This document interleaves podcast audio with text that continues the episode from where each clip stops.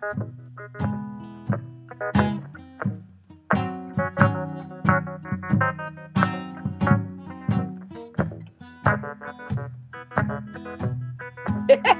bienvenue au podcast de la semaine. Qu'est-ce que tu regardes?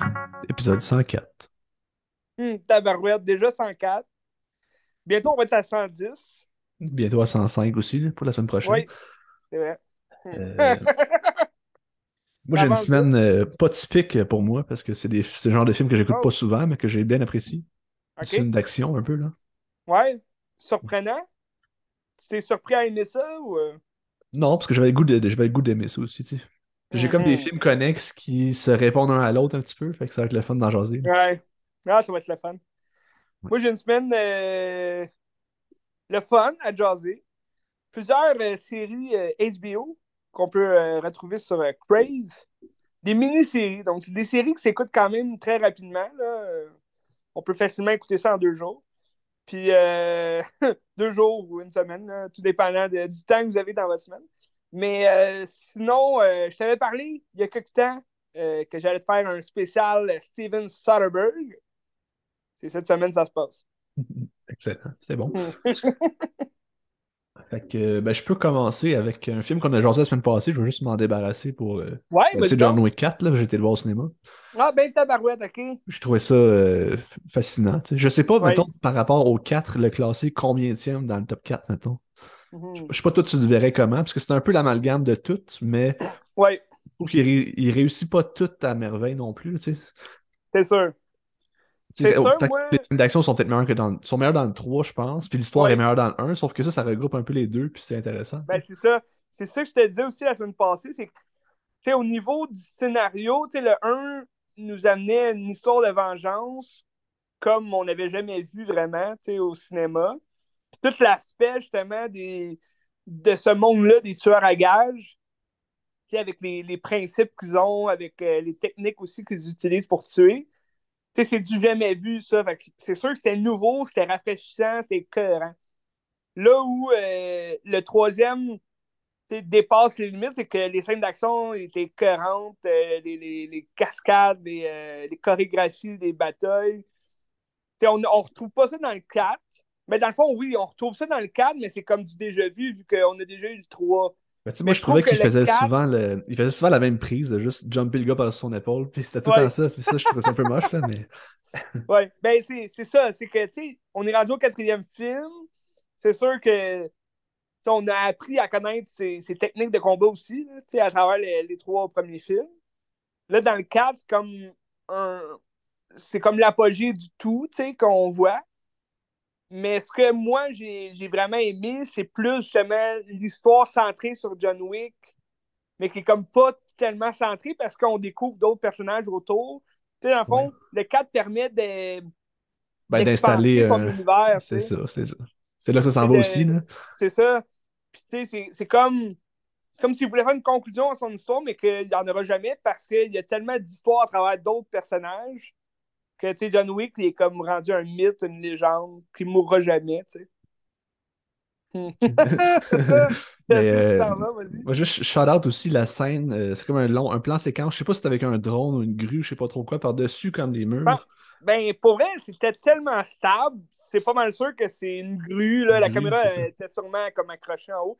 Mais c'était écœurant, cette scène-là. Puis c'est juste, il passe d'une pièce à l'autre en plan séquence, puis Ouais. il tire du monde, puis le monde pogne en feu. Puis je suis comme, oh man, j'ai c'est vu. euh, pas un jeu vidéo, hein, j'ai vu. Là. Ouais, mais c'est ça, j'ai vu, c'est basé sur un jeu vidéo. Ouais. Là, que... Mais ça, ça rappelle aussi tous les jeux de, de haut, là, comme les, les jeux de plateforme. Là, comme... Ben, tu sais, comme, G- mettons GTA à l'époque. Oui, c'est ça. Ça. Ou, euh, Avant sais, ça po- 3D, là. Pokémon, Ouais. c'était ça et tout. Oui, quand tu ça. te promenais. Ouais. euh, Je pense Minecraft, c'est ça, là. C'est ça, Minecraft? Je J'ai sais jamais pas, joué. j'ai jamais joué non plus. Ok. Il va avoir un film sur Minecraft. Ah, ok. Je sais pas si ça va être bon, en tout cas. Ben, tu sais, ça, c'est probablement la meilleure scène que- d'action que j'ai vue dans ma vie. Mm. C'était phénoménal. Puis, de l'émotion que ça amène aussi. Puis, c'est tellement un beau spectacle, tellement bien filmé, tellement des belles Ouais. couleurs. Puis, tout, je trouve ça malade. là, tu sais. Mm. C'est des, des Ouais. scènes qui sont bien réfléchies, puis sont faites euh, d'un point de vue artistique aussi. Puis, c'est pas juste comme euh, de la marde qu'ils te mettent à l'écran juste pour Exact. mettre de l'explosion puis du gun. tu sais, C'est vraiment Mais beau, puis c'est vraiment bien travaillé. Ah ouais. Tu sais, ce que, ce que tu me demandais, à quelle, à quelle position je le mets, c'est sûr que, tu sais, pour moi, j'ai tellement eu du fun à regarder ce film-là, même si je sais que c'est pas le meilleur de la série, tu sais, parce que c'est du remarché quand même. Mais euh, je pense que la, la, la je pense qu'il arrive à procurer le même sentiment que Scream 6 a arrivé à procurer. C'est-à-dire que Scream 6, c'est pas le meilleur de la série, ça c'est sûr. Euh, il y a beaucoup de faiblesses aussi, surtout dans le 3 le Mac, comme on disait, dans l'histoire. Mais je trouve que l'objectif du film est tellement achevé, est tellement bien amené. La satire, justement, du film d'horreur est tellement présente. Puis comparé à John Wick 4, qui se veut plus, justement, la satire du film d'action, du genre, on présente le mythe de John Wick. Tu sais, comme John McClane qui meurt jamais. Tu sais, euh, il a tellement vécu de sticks de cascade euh, impossible à survivre, John McClane dans Die Hard, là, je parle. tu sais, ça. Puis, mais ça se prend toujours au sérieux, tu sais, John Wick. Euh, je veux dire, Die Hard. Tandis que John Wick, là, dans, dans le 4, tu sais, c'est tellement extrême qu'il ne se prend plus vraiment au sérieux, dans le sens que il nous en met plein la vue, il tombe de 4-5 étages euh, dans, en 30 minutes. il va retomber d'un autre, autre immeuble, après ça, il va recourir euh, tout de suite en se relevant. Ça, puis la scène aussi à, à l'Arc de Triomphe, là, ça c'était complètement fou. Là. Tout le, comment c'est fait avec les chars qui arrivent, ils se rendent dedans. Comme, ah, oui, oui. Ça a dû coûter une fortune de faire ça, c'est malade. Oui, c'était vraiment beau. Fait que, tu sais, je pense que c'est comme le, le, le, principe du film qui est comme de, de rendre un peu le film d'action, genre légendaire, euh, à ce point-là. C'est ça qui rappelle aussi les films, ben là, tu vas nous en parler de un surtout, là. Mais tu sais, les films chinois, euh, des arts martiaux, c'est souvent impossible à croire parce que c'est tellement comme loufoque, c'est tellement comme euh, sauter dans les airs. Ben, c'est ça qui, qui Tu sais, d'habitude, moi, dans un film, ce qui m'intéresse le plus, c'est l'histoire, puis c'est un scénario qui est bien ficelé, puis tout. Puis dans, dans John Wick, l'histoire est boboche un peu, puis ça fait pas de sens, mais je m'en sac, là, parce que c'est pas ça que je cherche. C'est ça qui est génial. C'est ça. Le but, c'est juste d'avoir du fun, puis de profiter du moment. Tu y crois jamais de toute l'affaire d'argent puis tout. Tu y crois pas ça. C'est sûr que c'est n'importe quoi, mais c'est embarque, c'est le fun. Ah oui. Fait que c'est ça. Je vais pas m'étendre trop longtemps parce qu'on en a parlé la semaine passée. On s'étendra pas. Je le recommande fortement. C'est excellent.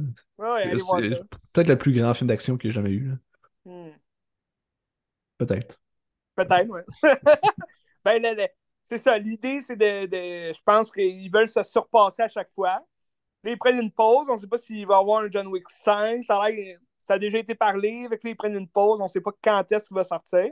Mais entre-temps, d'après moi, ils ont pas mal de, de, de stock aussi pour euh, expand leur univers. Là, comme on disait avec euh, Ballerine qui sort euh, l'année prochaine. Ah. On ne sait pas si ça va être bon, mais ça va être le même concept, fait que sûrement que ça va être bon. Il y a aussi la, la série, là, comme je te parlais, euh, sur le Continental, l'hôtel. Mais là, s'il y a des gens qui l'ont pas vu encore et qui iraient le voir, il y a une scène cachée après le générique. Puis le générique est fucking long, je trouve que c'est stupide comme idée, mais il y a une scène après le générique. Ouais, ben c'est ça. Moi, j'ai pas resté à la fin. À un moment donné, c'était long, mais je me disais, ah, il n'y aura rien. Mais c'est ça, tu m'as appris ça, il y a une scène après le générique. Est-ce que c'est vraiment utile, ou nécessaire à l'histoire? Euh, non. Mais je pense que ça donne, ça donne la profondeur au personnage de Dolly Yen. J'en dis pas plus, mais ça donne la profondeur à son personnage, un peu. Kane. Ouais. Ok, fait qu'il meurt pas, lui. Ok, tu nous spoil le film demain. on sait pas, man, on sait pas. Non, mais la fin, justement, la fin suppose peut-être. je sais pas, je sais pas. On On sait rien de rien. Allez voir ça, ça vaut la peine. Oui, très. Mais surtout un film de 2h49, je veux dire. Mais le film, été mauvais, ça vaut la peine. C'était long un peu, je trouve. C'était long à partir, puis tout. Tu sais, quand c'est du blabla, c'est du mauvais blabla, justement. Fait que c'est comme, ah, ben, de l'action, c'est correct. Tu sais, moi, comme je te disais, je veux dire, au début, les, les chorégraphies de combat, c'était redondant, tu sais, dans le sens que on prend comme 15 minutes à juste le voir se battre avec des nunjaku, mais des gars qu'on voit même pas, ils sont tous comme camouflés, puis ça leur prend comme 5-6 coups à la gueule, genre, pour tomber. sais, à un moment donné, j'aime bien ça, là, les scènes de combat, mais je veux dire, ça, il n'y a rien de le fun à regarder ça. C'est juste redondant un peu. Puis ça rappelle, c'était le fun à la fin du 3 quand on voyait ces gars-là armés, genre arriver, tout camouflés. Mais c'était du déjà vu. Là, fait que c'est sûr que là, sur, ce, sur ces combats-là du début, j'en aurais peut-être pris plus entre, euh, Sanada puis Donnie Yen. Des, des combats au sable, genre. Excuse, des combats au sable. Mais c'est ça. John Wick, ces scènes de combat, c'était un peu redondant. C'était un peu. Ouais. Fait que. C'est ça. That's it. je te recommande. Good job. Ouais. ben, si tu veux, euh, je peux aller. Euh, je peux commencer euh, direct. Ben, tu voulais-tu parler des autres films tout de suite? ben non, vas-y, parce que ça va faire ma semaine, moi. Fait que. Parfait. Je vais te parler. ben, en fait, j'ai quatre mini-séries de HBO à, à jaser. C'est tout sur Crave. Vous pouvez regarder ça quand vous voulez. c'est quatre. On dit mini-série parce qu'une mini-série, HBO a souvent fait des mini-séries euh, de ce sens-là. Puis là, euh, surtout avec HBO Max qui est arrivé, euh, on dirait que c'est plus facile pour eux aussi de faire le, plus grand nombre de mini-séries en quantité. Ouais, vas-y. Mais quand on parle de mini-séries, c'est quoi, c'est 6 ou 8 épisodes, genre? C'est ça. Moi, les, les 4 mini-séries que j'ai regardées, il y en a deux de 8 épisodes. Il y en a un de 7 puis un de 6. Fait que, tu sais, ça, ça, ressemble un peu au Game of Thrones qu'on sais, Game of Thrones, en général, c'était 10 épisodes. Puis là, les dernières séries, c'était quasiment rendu des mini-séries parce que, tu sais, je pense que la saison 7, elle a 7 épisodes, puis la saison 8, elle en a 6. Fait que c'est un peu. Euh, ça, ça s'écoute vraiment trop rapidement, dans le sens qu'il n'y a pas. Euh, c'est sûr que ça dépend aussi, tu sais, euh, mettons la saison 7 de Game of Thrones les deux derniers épisodes duraient comme une heure et demie chaque. Fait que, ça, ça vient quand même euh, compensé, là, si on veut, là, pour le, manque des trois épisodes qu'on aurait eu, admettons, s'ils avaient gardé le même, le même rythme que les autres saisons. Mais je ne sais pas qu'est-ce qui leur fait comme penser Ah, on va mettre juste six épisodes dans la grosse finale de Game of Thrones. Je pense que c'est ça aussi qu'on a senti le rush là, à la fin de la série. Mais ça, on va en parler la semaine prochaine. Euh... de Game of Thrones. Ah, mais, juste par rapport à ça, c'est-tu Game of Thrones qui ont poursuivi l'histoire de George Martin avant que les romans soient finis ou ils ont toujours adapté les romans? Je me souviens plus. Non, non, ben les romans de George Martin, ils, finissaient à 5. Ok, il ils ont rajouté des affaires. Rendu à 6, c'est que la série, elle allait tellement bien. Les gens adoraient tellement la série, puis se sont dit, hey, on n'a pas le temps d'attendre tes romans. Hey, nous, à comme. Tu sais, c'est quand même lui là, qui était là pour euh, concevoir les, les écrits, puis tout, là, mais ils ont, quand même poursuivi euh, un peu plus rapidement. tu regardes la saison 6, moi, pour moi, c'est une des meilleures saisons de toute la série. Puis euh, rendu à la saison 7, ça devenait un peu comme lambineux un peu sur l'histoire, je trouve. Mais quand même, la saison 7, elle, est fun. La saison 8, c'est que là, on dirait qu'ils ont, eu comme un rush, là, je sais pas pourquoi. Peut-être la pression aussi. Les gens savaient que ça allait être la dernière saison. Puis le, le, fait de peut-être vouloir faire la meilleure fin possible. Je sais pas, il y a comme eu. Euh, en même temps, ben, t'as tout fini ou. Euh? Non, non, j'étais à la saison 2, moi. Ah, ok. Ben, continue ça, c'est toujours bon. Ah, c'est Mais c'est ça, la saison 8, moi, moi personnellement, j'ai pas détesté la saison 8. Je l'ai aimé. Je trouve la fin, une fin quand même assez logique, là, sur tout ce qu'on a vu avant. Ben, logique dans le sens que il n'y a rien de logique vraiment là, dans Game of Thrones, mais euh, à chaque fin de saison, il y a des morts euh, surprenantes. Euh, tu te demandes pourquoi ils font ça, qu'est-ce qui, qui va se passer. Saison 8, je trouve ça. Ça parlait d'elle-même sur la série. Puis la, la, la, finale, j'ai pas détesté. C'est juste ça que j'ai à dire, personnellement. Mais j'ai trouvé qu'on manquait de jus un peu là, à la fin. Six épisodes, je veux dire, ça s'écoute super vite. Puis on dirait à la fin, il y a comme rien qui se passe. Fait que, mais ça, je t'en parle la semaine prochaine. Euh, euh, pour ce qui est des mini-séries que j'ai regardées, c'est pas mal toutes quatre mini-séries euh, qui se passent dans le même univers. Ben, pas le même univers, mais c'est comme la même, le même scénario un peu. Là. Il y a toujours quelqu'un qui est comme en prison, puis c'est comme on, suit comme un procès avant qu'il soit comme libéré ou inculpé, selon le crime qu'il est, il est accusé d'avoir commis. Euh, il y a peut-être juste une, une série là, que on suit plus la détective, qui est euh, Kate Winslet. Donc, je vais, commencer à te parler de Mayor of Easttown. Je sais pas si tu as entendu un peu parler de cette mini-série-là. Non, c'est vieux? C'est sorti en 2020, je me trompe 2019 peut-être. C'était pendant. C'était comme juste avant le COVID. Là. 2020, si je me trompe pas. C'est euh, Kate Winslet qui joue une détective de Easttown, donc une petite ville, il me semble c'est comme à côté de New York, mais c'est un petit village. Puis, fait que là, il y a comme un crime qui est commis. une, jeune, une jeune femme là, qui est dans la vingtaine, peut-être. une mère qui est, qui est retrouvée morte, nue, dans une forêt, comme lugubre. Fait que c'est. Il y a beaucoup de. Le, ton de True Detective. T'avais-tu déjà vu True Detective? J'ai vu la saison 1, j'ai pas vu les autres. OK.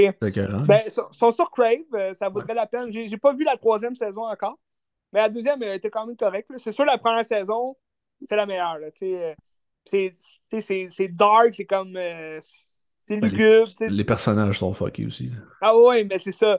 Puis Mayor of Easttown, euh, c'est un peu le même ton, le même univers un peu. C'est un meurtre sordide aussi. La, la, la, jeune fille est. Ben, la jeune femme est, nue, elle est comme morte, euh, une balle dans la tête, je pense, quelque chose comme ça.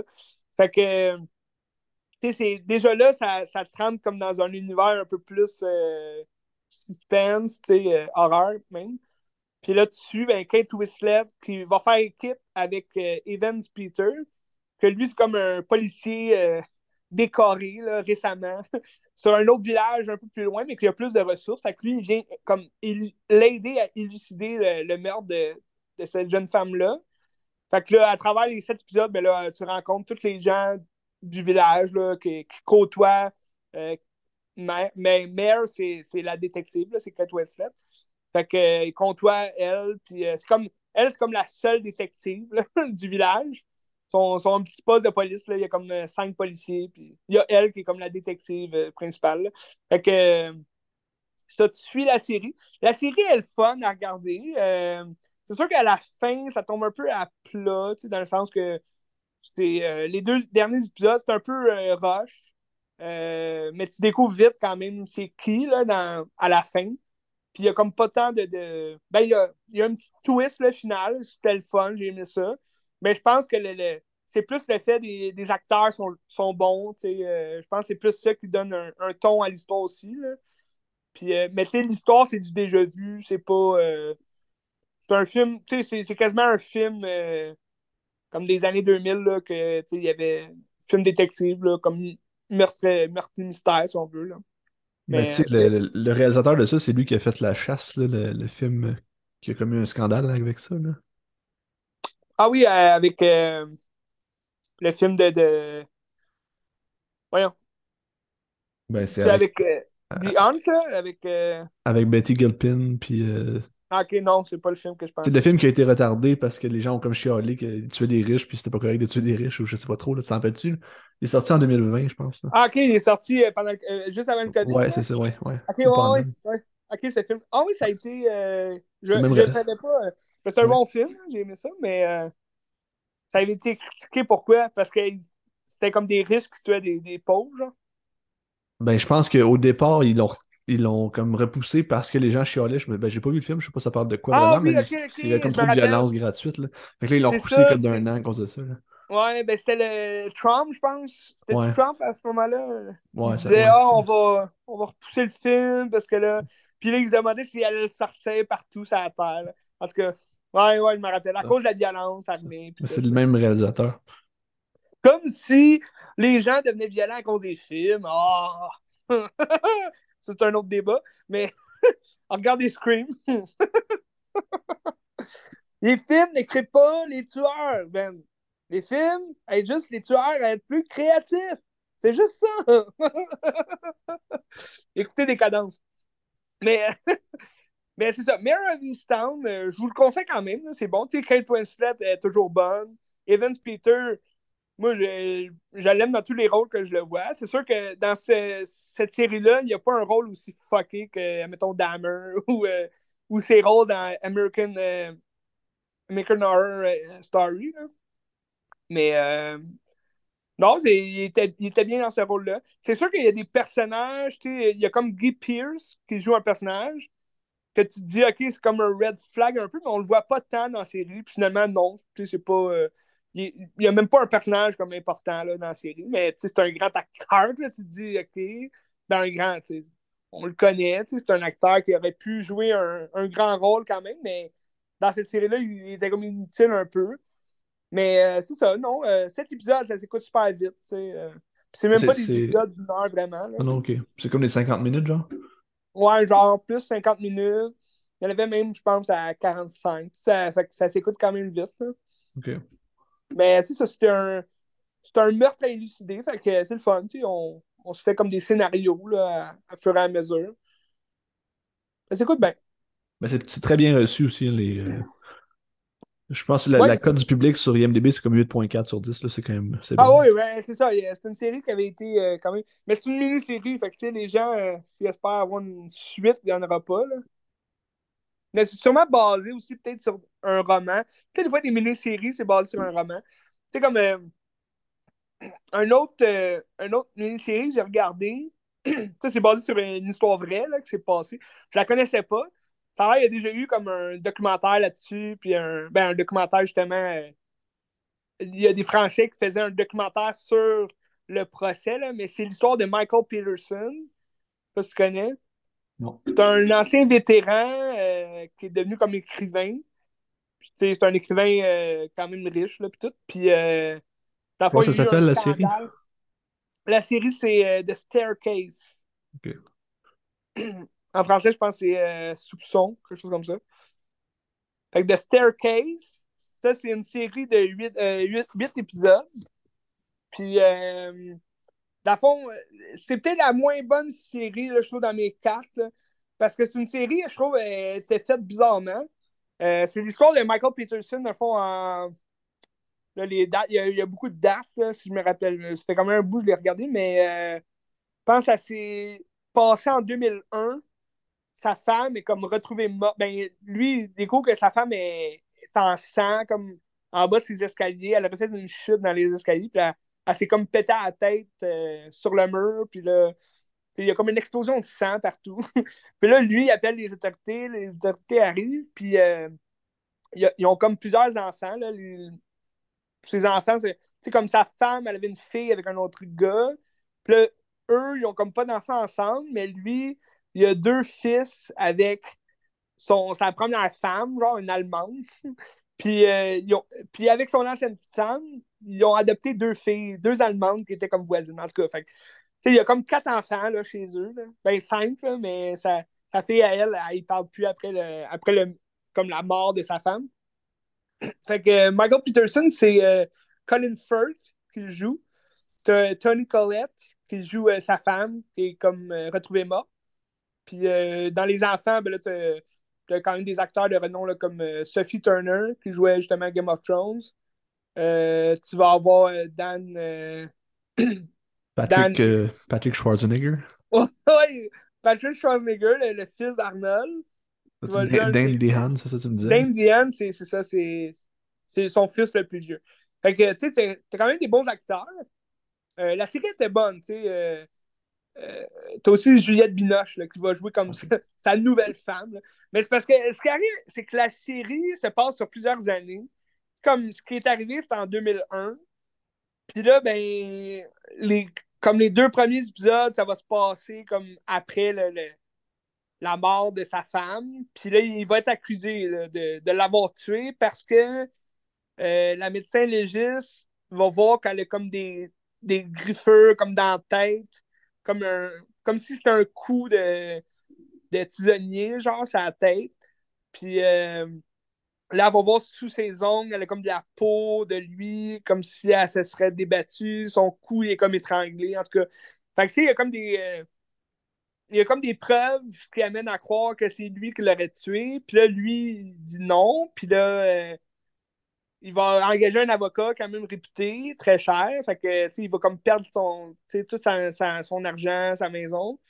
Puis finalement, il va être, il être inculpé. Puis là, c'est comme, tu passes d'autres années, euh, comme en 2017, genre 2015, 2017.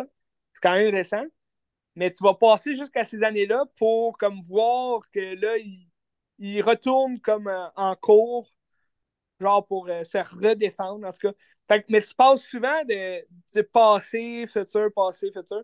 Fait que, tu sais, des fois, tu as de la misère à suivre. Tu es comme, OK, on est en quelle année? Tu sais, si, tu manques, mettons, euh, euh, genre deux minutes que tu, mettons, tu regardes ailleurs ou je sais pas quoi, tu demandes, c'est l'année dans laquelle c'est écrit en bas, genre de l'image. Fait que tu te dis, OK, là, on est rendu en quelle année? Il y a une nouvelle femme. Parce que des fois, tu, vas retourner en arrière, tu vas voir avec Tony Collette, sa femme, de quoi il parlait, de quoi il jasait. Huit épisodes, ça s'écoute bien, mais il y a beaucoup d'épisodes que il se passait rien à part comme à la fin où tu apprends une autre affaire, un autre mystère sur, le, sur Michael Peterson. Parce que dans le fond, le, le, gros scandale qu'il y avait, c'est que euh, ça s'est passé en 2001, puis là, il a comme été découvert qu'il était bisexuel, puis qu'il trompait sa femme avec des, hommes. Fait que là, il y a comme plein d'hommes homosexuel dans ce village-là. Ça se passe, euh, je pense, en Virginie, quelque chose comme ça. Mais euh, là, il découvre qu'il y avait plein d'aventures avec des hommes. Puis il disait Ah, ma femme est au courant, elle acceptait. Puis, tout, puis ils vont découvrir que non. Fait que là, plein d'affaires de même là, qui, qui, se passent. Fait qu'il y a beaucoup de scandales sur ce, ce procès-là aussi, là, parce que tout le monde euh, commence à avoir peur de lui. Puis, là, ses enfants s'entendent plus, en tout cas. Fait que, ben, tu sais, c'est un, une série euh, à procès. Fait que, c'est toujours le fun, mais je pourrais te dire, j'ai eu plus de fun, mettons, à regarder la série sur O.J. Simpson. Je sais pas si euh, je t'en avais déjà parlé, là. C'est, euh, cette série-là est sur Disney+. Quelqu'un veut l'écouter, C'est... comment elle s'appelle déjà? Ben, en tout cas, O.J. Simpson, c'est, c'est avec Cuba Gooding Jr. Puis t'as je me rappelle plus son nom, mais tu John Travolta qui va jouer comme son, son avocat. C'est l'histoire du procès de O.J. Simpson. C'est vraiment intéressant, c'est vraiment le fun à regarder. Ouais, le trouver. Ouais. Mais tu sais, c'est comme. Cette série-là, c'est un peu plus euh, standard, là, comme, comment c'est fait. Là, tu vas avoir vraiment du début à la fin. C'est son procès. Tu n'auras pas trop de de backflash, de, de flashback, euh, comme dans euh, The Staircase. C'est ça. Tu vois-tu? Impeachment. Impeachment American Crime History. OK. C'est ça. la série? Oui. C'était pas cette image-là, moi. Je... C'était avec Cuba Gooding Jr., celle-là? Ben, c'est Cuba Gooding Jr. qui joue. Euh, il joue. Euh... O.J. Simpson? O.J. Simpson. En 2016. Oui, c'est ça, 2016. Ça doit être ça. C'est une image que j'avais jamais vue. Merci pour cette. Mais je pense que ça a l'air de comme plusieurs cas différents, parce que tu as comme 30 épisodes. Ah. Ou en tout cas, je sais pas. Je sais pas. Et... Ben écoute. Euh... Je sais pas. un jour ou l'autre. Ben, sur Disney Plus, euh, tu peux retrouver la, la, la, série que je te parle. Euh, sinon, ben c'est ça. Moi, j'aimais la, série sur O.J. Simpson que je te parle, c'est j'aimais comme que ce soit plus standard, parce que tu arrives à suivre quand même les procès, tu arrives à suivre les histoires de sa vie, de qu'est-ce qui se passait. Tandis que là, dans The Staircase, t'as beaucoup plus de, de flashbacks, euh, c'est comme des histoires un peu par rapport là, que tu vas, tu vas suivre sur ses enfants, mettons. je comprends, là, on, on voit, on survole comme euh, leurs émotions à eux, qu'est-ce qu'eux ils ont vécu, mais on s'en fout un peu parce que la série porte sur le procès de lui. Fait que, mais ça faisait un job pareil, ça s'écoute bien quand même. Huit épisodes, pas super. HBO, c'est toujours bon, fait que tu te trompes pas pareil. Là. Même si c'est un peu moins bon que d'autres choses, c'est ça. C'est ça, on se trompe pas. là, c'est sûr, je trouvais ça mélanger un peu avec les, flashbacks. Ça aurait pu être peut-être mieux monté. Peut-être que c'est parce que là, je te disais, il y a d'autres documentaires aussi sur cette histoire-là, parce que pendant son procès, il a accepté que des Français, des réalisateurs français, viennent chez eux pour faire un documentaire sur son histoire à lui. Ils voulaient, ben, eux autres, ils se sont euh, manifestés comme en premier, puis ils se sont dit, ah, on va être les premiers à pouvoir faire un documentaire sur cette histoire-là. Ils savaient comme que ça allait devenir gros, là, fait que, fait que ce documentaire-là, il existe vraiment, là. Ça doit être Michael Peterson, quelque chose. Hein. mais ça, tu sais, ça, ça, rajoute un peu plus. Tu sais, le fait que ce soit une histoire vraie, ça rajoute à l'intrigue, tu sais. ça t'intéresse un peu plus durant, durant l'écoute de la série, tu sais. Toutes les, les, révélations qui sont faites. Mais ça tombe un peu à plat, tu sais. Comment ça finit, c'est comme Ah. j'en aurais peut-être pris plus, puis en même temps, tu te dis, ouais, j'ai écouté ça pour rien, parce qu'il n'y a pas tant de grosses exclamations à la fin. Il n'y a, pas, a pas de twist final. Là, Mais euh, c'est ça. C'est le fun pareil. Tu voulais continuer avec les autres mini-séries? Ou... Ben, veux-tu avec un film euh, entre-temps? Ouais, vas-y donc avec un film. Je peux aller avec un film qui est un peu une réponse à John Wick, mais comme un. Non. l'opposé de John Wick. C'est un film qui est sorti l'année passée, je pense, ou il y a deux ans, avec Nicolas Cage, qui, s'appelle Pig. tu l'as pas vu, toi, encore? Je l'ai pas encore vu, il est sur ma watchlist, sur Crave. C'est un film de Michael Sarnowski, qui a fait... Euh... Sarnowski? Pas grand-chose d'autre avant. Je pense que c'est peut-être son premier long métrage, même. OK. Euh, ouais, je pense que c'est son premier long métrage. Puis... Euh, dans le fond, l'histoire, c'est Nicolas Cage, ça fait 10 ans qu'il habite dans le bois, puis il est comme reclus de la société. tu rentres dedans, il a comme une grosse barbe, les cheveux longs, il est comme magané, puis tu te comprends pas trop pourquoi il est là, puis son histoire, puis tout. Puis plus que tu avances, tu vas comprendre, mais genre, il, va cueillir des champignons avec son cochon dans, dans la forêt, il vend des champignons, puis tout. Puis là, un moment ah, donné... Les cochons sont réputés pour euh, trouver les truffes. Ben, c'est ça, c'est ça. Son cochon, c'est comme la seule affaire qui reste. Comme John Wick, c'est comme son chien. Mais là, il y a des gens qui rentrent chez eux, ils tabassent Nicolas Cage, puis ils volent le cochon. Oh, là, le film, c'est qu'il s'en va dans la ville où est-ce qu'il était, genre à côté de la forêt. Puis c'est comme un peu un mythe aussi, parce que là, tu apprends au fur et à mesure que c'est un, un chef cuisinier qui était vraiment très bien réputé, puis tout. Puis là, il a comme fui parce que sa femme est morte, puis euh, hmm. il s'est passé des choses. Mais tout le monde l'aime encore, c'est juste que c'est comme une légende. Il, est comme tout magané, la face en sang, puis tout, puis il va juste se promener, puis t'es comme, oh, il va avoir une vengeance immense, ça va être malade, il va péter des gueules, puis ça arrive jamais. c'est juste une heure et demie de Nicolas Cage qui est triste, puis c'est parfait, là, ça, joue avec les attentes, puis c'est comme une réponse un peu à John Wick en disant, on va faire la même chose que toi, mais comme, on va ailleurs, tu sais. Ça. Juste, c'est quasiment juste deux personnages. Juste, c'est Nicolas Cage, puis t'as Alex Wolf qui joue comme le, lui qui vend des, des champignons pour Nicolas Cage aussi. OK ça se ramasse qu'il y a comme un petit twist par rapport aux deux, puis c'est intéressant. Puis hmm. juste le, climax, c'est de la violence psychologique, mais t'as aucune violence, puis c'est pas si violent que ça non plus, c'est juste que il sait comment faire de la peine aux gens, puis genre il va chercher cette affaire-là, puis c'est parfait. Là, ça. Ben, surtout que Nick Cage a une gueule à faire peur, là, dans le sens que. ah ben je vais trouver une image en plus de, de quoi il a l'air. C'est un grand gars. Euh, mais dans ça, il, est magané, là. Attends, j'ai-tu des images? Ça fait aussi un. Surtout après avoir vu, admettons, Mandy, tu te dis, ah, il va, il va se venger comme un fou furieux. Mais le pire, c'est que ça ressemble, mettons, dans l'intrigue, ça ressemble à Mandy parce que c'est un gars qui a comme tout perdu, puis il a perdu sa femme, puis il veut juste retrouver sa femme un peu, puis ça me faire, sauf que le personnage est semblable, sauf qu'il n'est pas aussi violent, puis c'est plus terre à terre, mettons, que dans un Mandy qui va faire des guerres de, de Chainsaw, qui c'est malade, là, tu sais. Mais c'est ça, quand j'ai fini Pig, j'étais comme, hey, je sais pas quoi en penser. C'était bon, mais j'étais comme, je sais pas.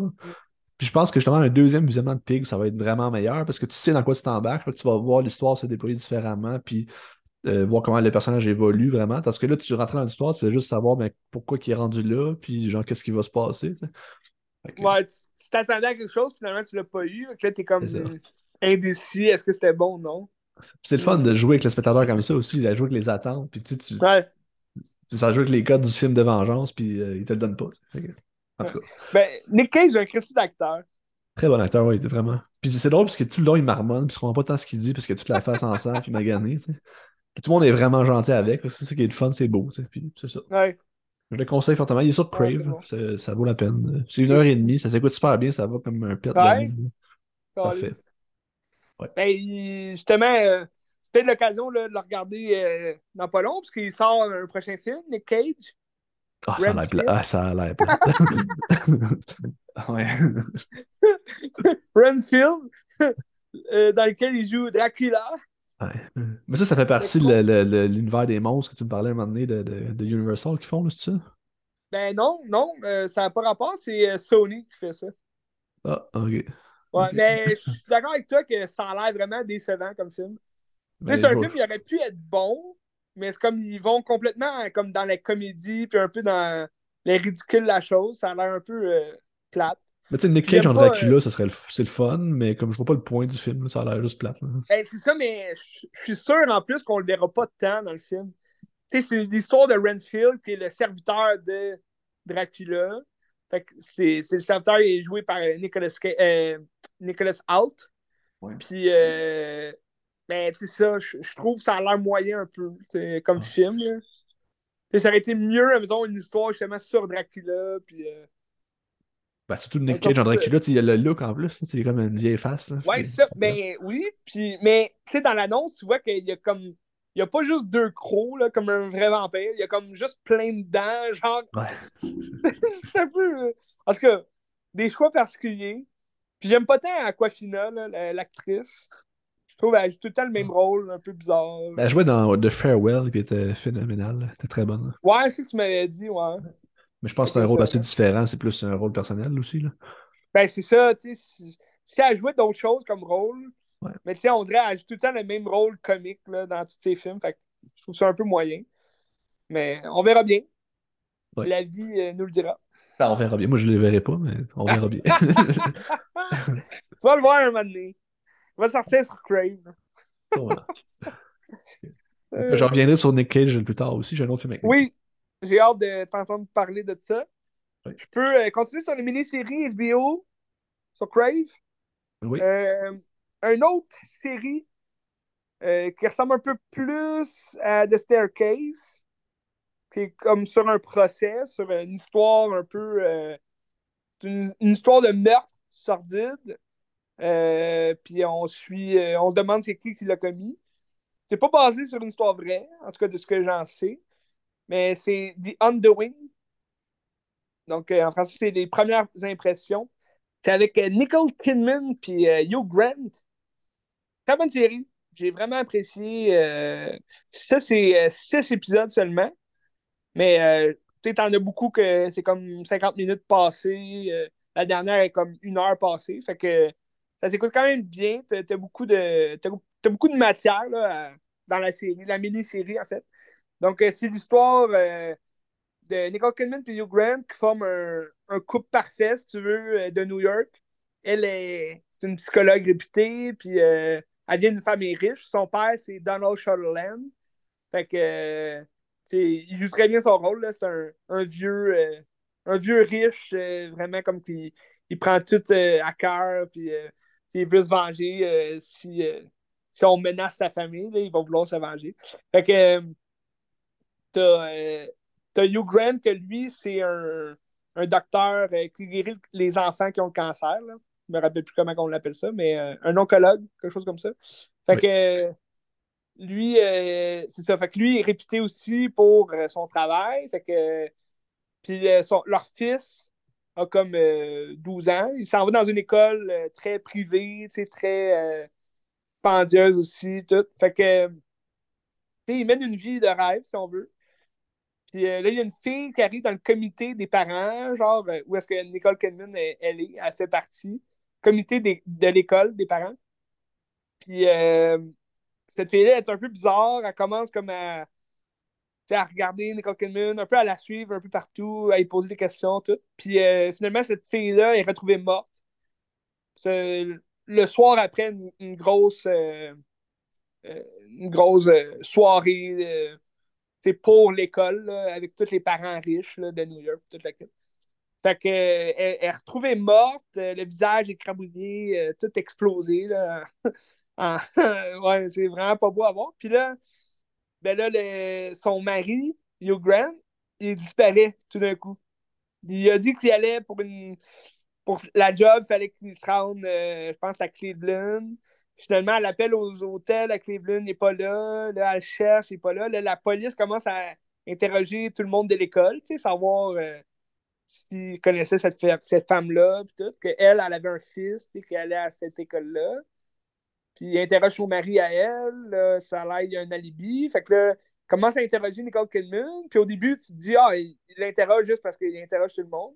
Finalement, c'est parce qu'il soupçonne son mari parce que son mari il est pas trouvable. Puis euh, là, elle a dit ben je sais pas il est où. Finalement, il revient, puis là, par peur, il dit il faut que je me cache. Euh, euh, faut, là, elle a dit ben je vais appeler la police, je... parce que là, elle a plus confiance en lui, parce qu'elle elle, pense qu'il est coupable tout. Donc là, finalement, c'est Hugh Grant qu'on va suivre tout le long de la série. puis il va être en prison, puis il va comme vouloir se faire disculpé parce qu'il il dit c'est pas moi, c'est pas moi, je l'ai pas fait, croyez-moi, tout. Fait que là, tu commences à croire aussi qu'est-ce qu'il dit au, cours de la, série. Ce qui est le fun, c'est que tu as beaucoup de soupçons sur tous les autres personnages qui sont autour. Nicole Kidman, tu vas la soupçonner euh, beaucoup aussi euh, parce que les policiers vont la soupçonner. un des policiers, c'est Edgar Ramirez, qui est un acteur qui a été quand même populaire là, dans les années comme 2012, 2015. Puis là, on le voyait plus vraiment faire rien. Quand même un bon acteur, mais euh, il a un petit rôle quand même dans cette série-là. Mais, euh, ouais, vas-y.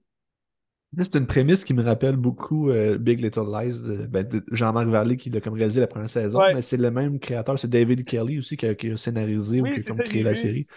C'est ça, je trouve que ça ressemble beaucoup dans le. Ben, t'as-tu vu Big Little Lies? Je l'ai pas vu, mais je sais que c'est une histoire justement de meurtre. Puis, euh, Ça ressemble. C'est comme dans l'école aussi, c'est des familles de riches, puis c'est comme savoir qui c'est que tu es qui. C'est ça. J'aurais voulu l'écouter, mais j'attends aussi de voir le démantèlement. Euh, pas le démantèlement, le. Excuse.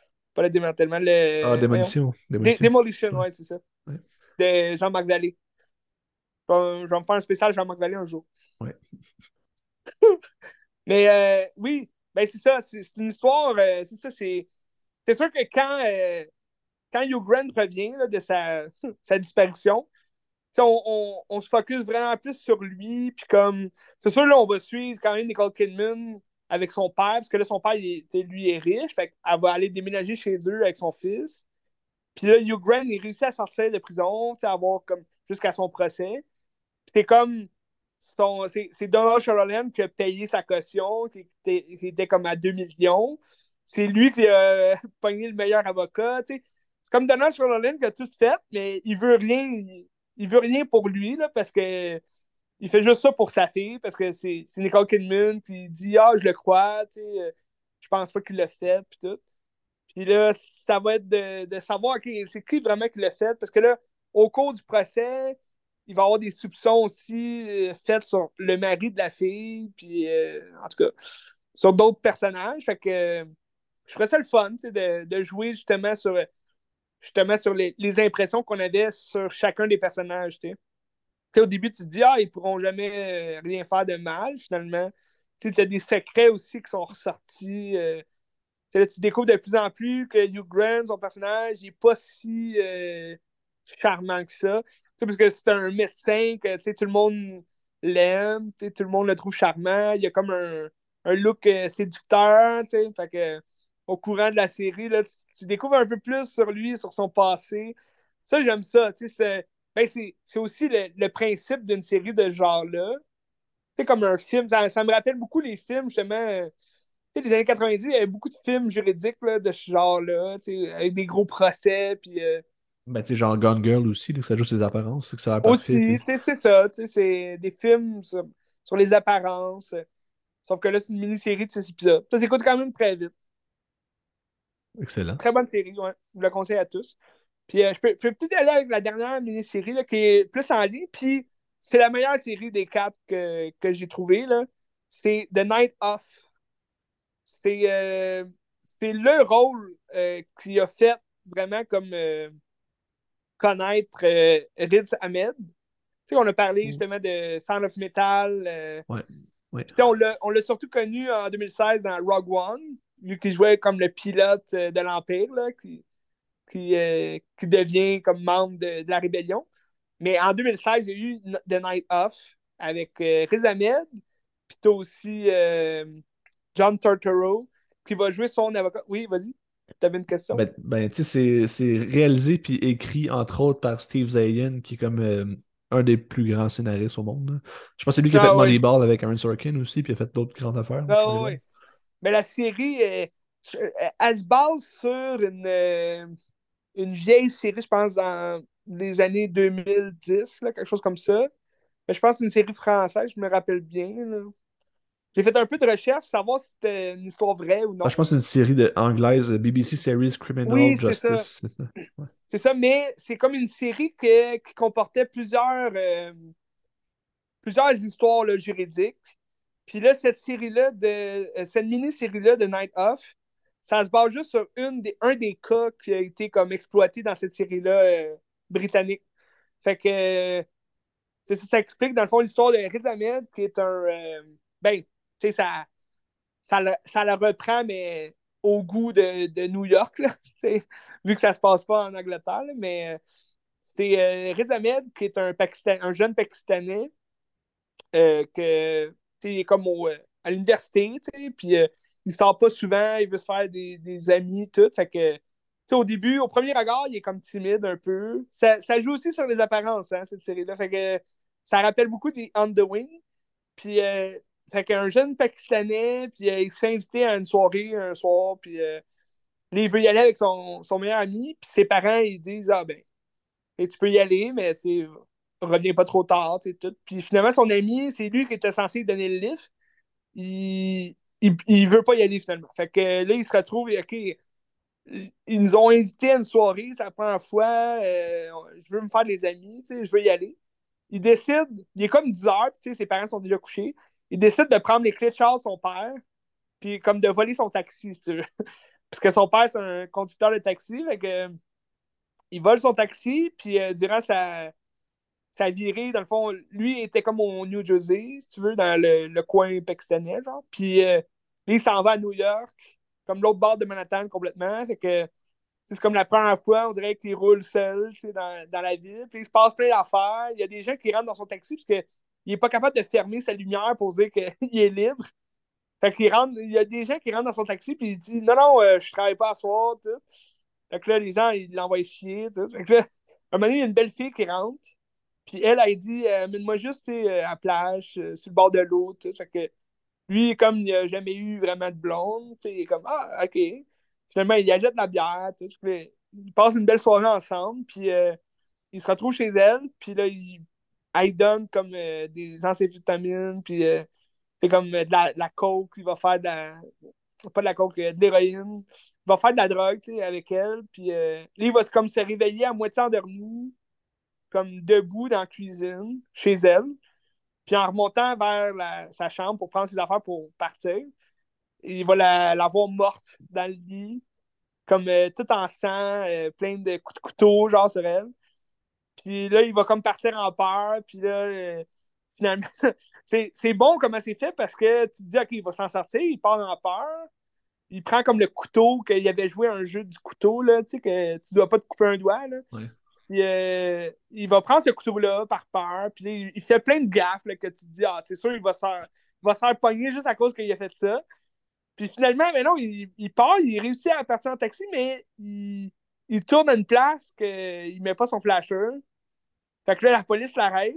Puis finalement, vu qu'il sent encore l'alcool, la police l'embarque. Puis eux autres, ils ont un call que le voisin de la fille il a, a comme entendu justement Riz Ahmed sortir, puis là, il a appelé la police, puis euh, les policiers, ils vont rentrer chez elle, puis ils vont voir qu'elle est morte. Mais lui, il est comme pas euh, accusé encore. Il n'y a personne qui l'a vu. Puis là, il va se rendre jusqu'au poste de police, puis c'est au poste de police qu'ils vont le fouiller, puis ils vont trouver le couteau. Puis là, ils vont dire, OK, mais là, c'est quoi ce couteau-là? Tu sais, que ça fait? Puis finalement, lui, il va comme être accusé d'avoir tué cette fille-là. Mais c'est tellement bon comment c'est fait, scénarisé. C'est comme. sais il aurait pu s'en sortir, mais il s'en sort pas finalement parce qu'il est cave. Puis euh, euh, finalement, là, ça va être de, de deviner, mettons, c'est qui qui a tué cette fille-là? Est-ce que c'est lui? Est-ce que c'est quelqu'un d'autre? C'est John Turturro qui va comme être son avocat. Lui, c'est comme un, un avocat pas commis d'office, mais genre, il, il essaye de se trouver des clients. Là, genre pour faire de l'argent, puis tout, parce qu'il n'y a pas de cabinet vraiment. Euh, il y a une infection au pied, les fait d'eczéma au pied, puis euh, tout le long de la série, ils s'en vont voir des dermatologues, puis là, ils essayent de trouver des trucs pour euh, genre se faire guérir les pieds, mais tu sais, tous les bobos qu'il a, ça explique tellement bien comme son personnage de, sais, l'avocat comme véreux, mais sais, il n'est pas vraiment véreux, c'est juste que il n'y a personne qui veut genre se faire défendre par lui. Il y a une grosse publicité dans le métro que c'est juste son gros visage à lui qui dit euh, si vous, avez besoin d'un avocat, c'est gratuit euh, tant que vous êtes euh, pas, pas libéré. ça va être gratuit. Genre. En tout cas, c'est un très bon personnage, je trouve, de la série. Fait que là, au courant de la série, ben, tu, vas, tu vas voir que Riz Ahmed, il, est mis en prison, le temps de son procès, puis tout. Puis euh, là, c'est comme sa vie en prison, genre avec un, un des bigs de la prison, là, que c'est comme un ancien euh, joueur de basket qui, a tué quelqu'un. Puis lui, il va comme le prendre sous son aile pour qu'il fasse comme des, des, petites tâches à lui parce qu'il a vu qu'il était plus, euh, il était différent, tu sais. Vu que c'est un petit nerd un peu de l'université, il a vu qu'il était intelligent, puis il dit Toi, tu vas, tu vas pas me servir comme des, gros bras, mais tu vas me servir pour la tête, pour euh, mon enseignement, puis tout. Puis là, Riz Ahmed, il commence à devenir comme un, un bum, genre, de la prison. Puis il se fait tatouer ses doigts, il se fait comme. Euh, il fait plein d'affaires, il commence à prendre de l'héroïne, genre, avec ce gars-là, tu sais, que. Il rentre l'héroïne par. Comme il, il, avale des boules d'héroïne, genre, quand il rencontre des gens en salle de rencontre, puis là, il va les chier après, genre, pour... En tout cas, il fait plein d'affaires de, de prisonnier, genre, vraiment... Euh, mais c'est bon, tu sais, ça... ça survole comme la vie d'un... la vie d'un prisonnier, tu sais, euh, en, voie de passer euh, à la justice, puis voir s'il est coupable ou non. Mais, à travers le procès, tu vas découvrir que c'était pas, c'était pas un petit nurse là, de l'université, sais il, est quand même très intelligent, puis euh, comme euh, la drogue, il connaissait déjà ça, puis euh, il était pas si gentil que ça avec tout le monde. Puis... c'est très bon comme série, je la conseille à tout le monde. C'est intéressant. Steve Zayan, c'est toujours bon. C'est lui qui a, scénarisé aussi euh, List Schindler. Ah oui. Ouais. Très bon. Mais je le conseille à tous. Ça, c'est une série, 8 épisodes. C'est sûr qu'il y a des. Tu sais, la plupart des épisodes, c'est une heure passée. Fait que, tu sais. Ça s'écoute moins euh, rapidement que les autres mini-séries que je te parlais, mais ça s'écoute très bien quand même. Là. Parce qu'une fois que tu as commencé, tu veux toujours savoir la suite. Fait que c'est sûr que tu essaies de. Mais c'est très. Tu sais, c'est une série, euh, c'est sorti en 2016. Fait que. C'est avant, mettons, que. Tu sais, mettons, la, série que je te parlais de Staircase, Mare of Easttown puis Undoing, ça s'est fait comme quand HBO Max est sorti, tu sais. Fait que c'est peut-être la, façon, je trouve la qualité des séries, c'était beau, tu sais, mais on dirait que ça n'avait pas cette qualité-là de HBO qu'il avait dans le temps, tu sais. Euh, comme s'ils en font plus à cette heure, puis c'est plus Peut-être, hein. C'est ça, tu sais, c'était le concept justement du streaming que on dirait que c'est rendu trop facile, fait que toutes les séries ont le même le même ton, tu sais, le, même, la même photographie, quelque chose comme ça, en tout cas.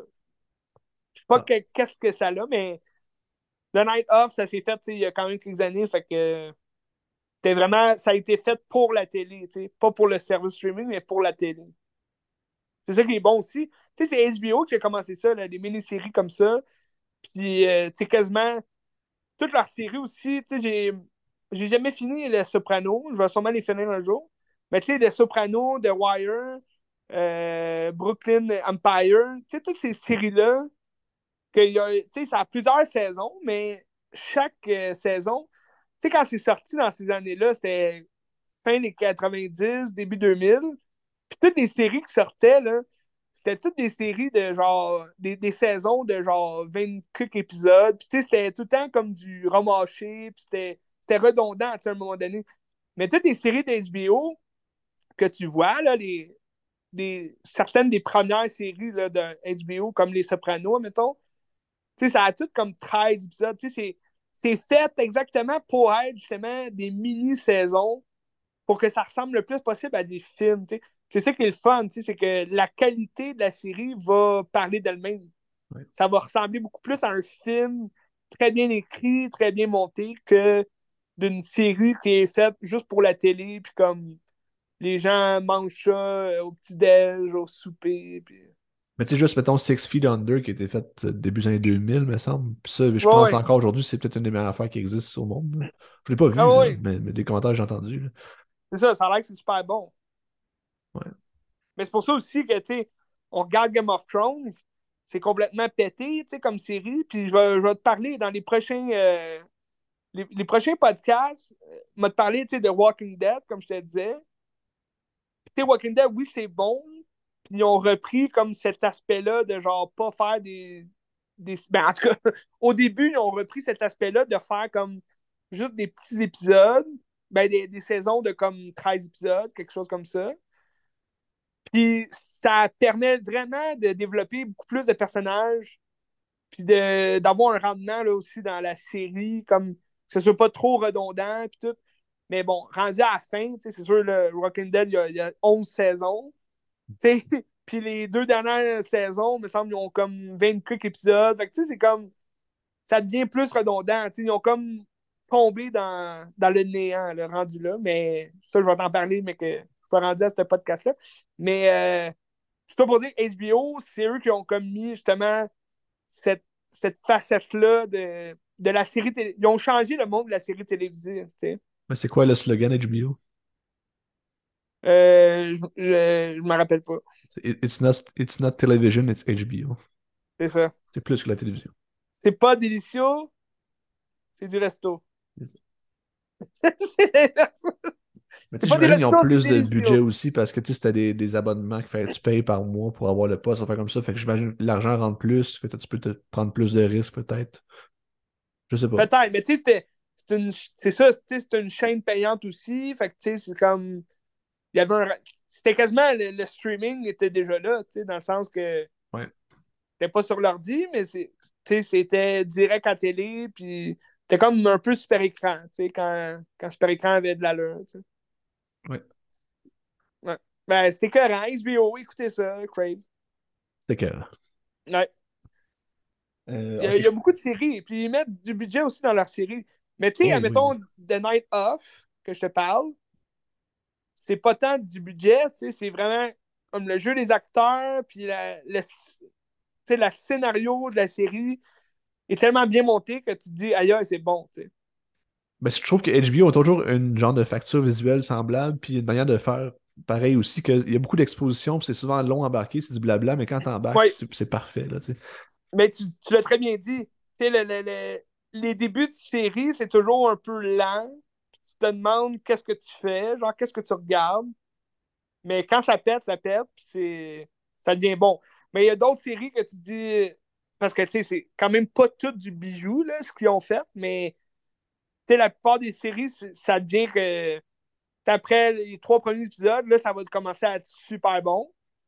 Mais il y en a d'autres, comme, comme le cas de Staircase, ils ont gardé le même rythme tout le long de la série. ça, j'ai moins aimé.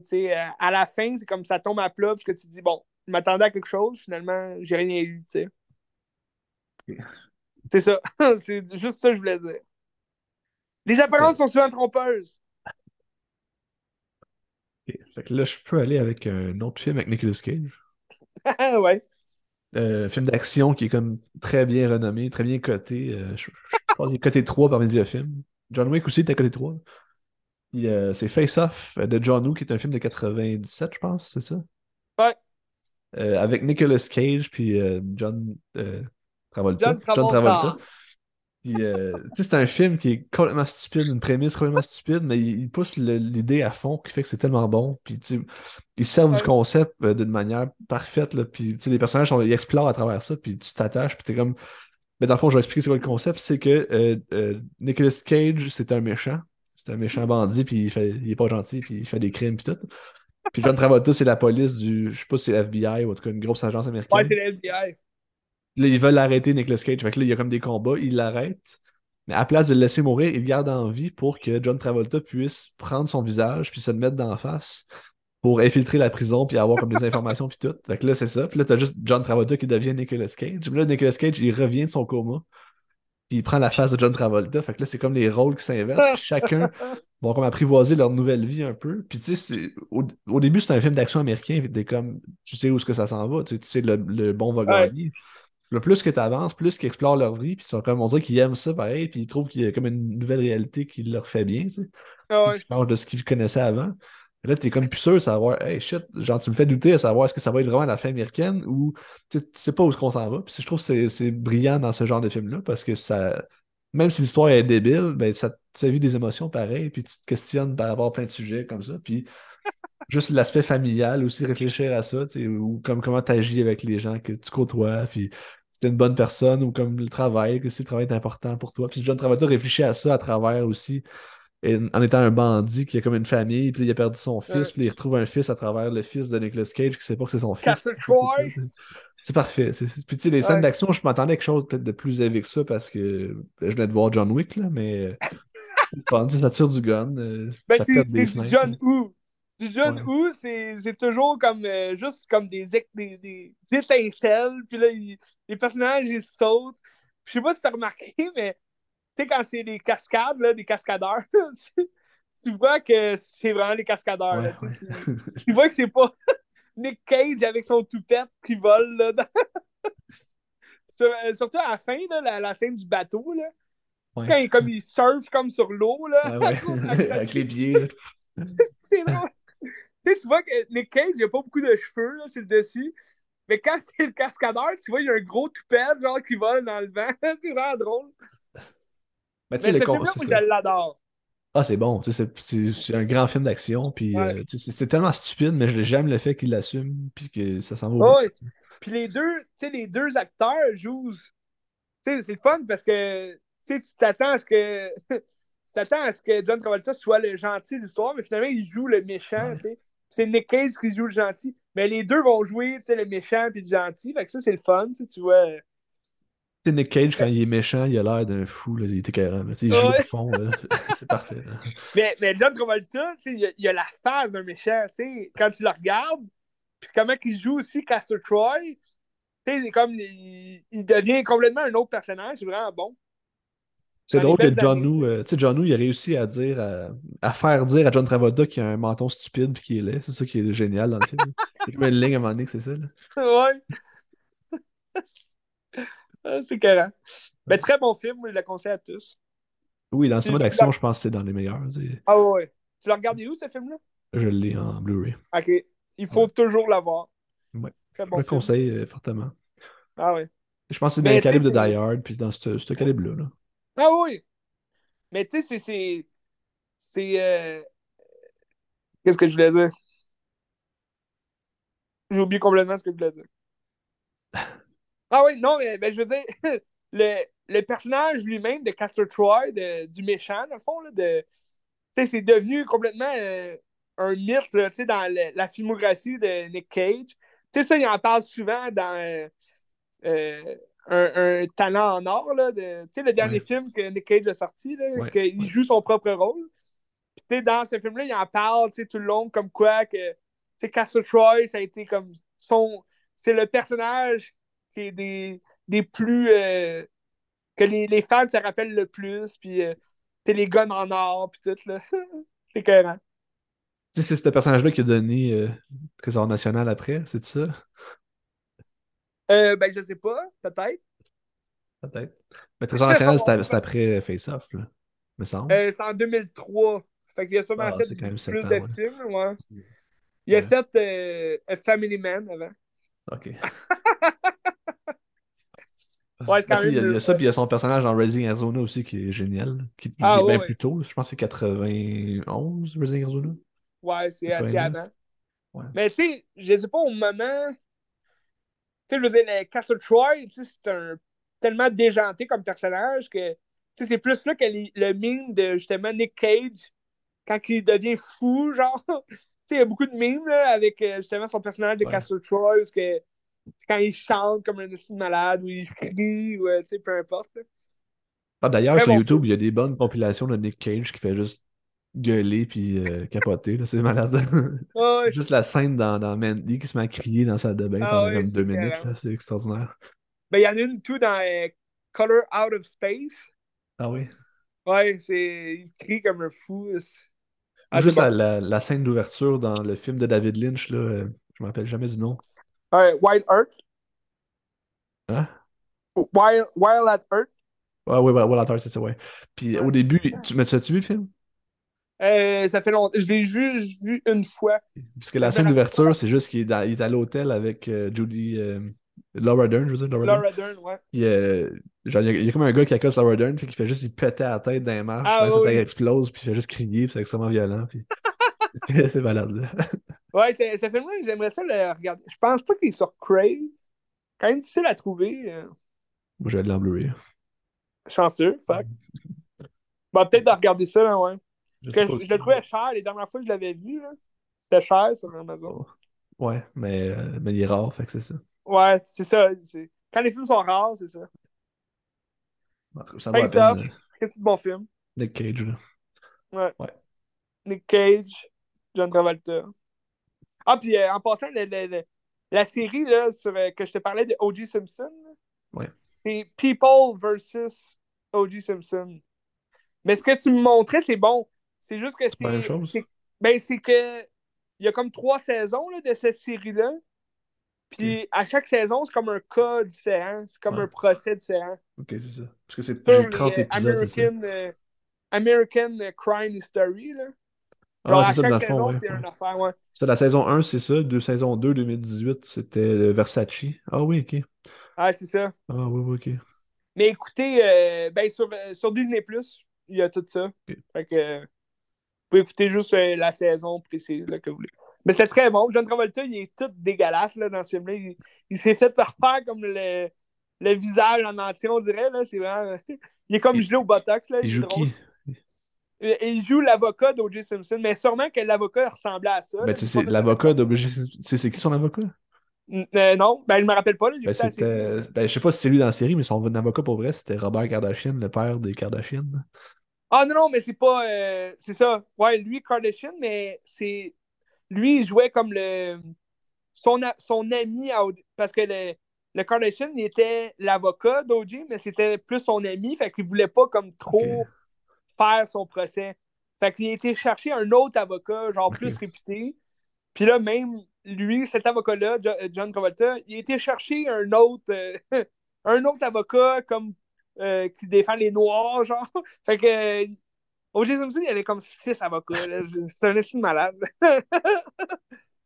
Mais ouais, le, ben, celui qui joue Kardashian dans la série, c'est celui qui jouait dans Friends, David Schwimmer.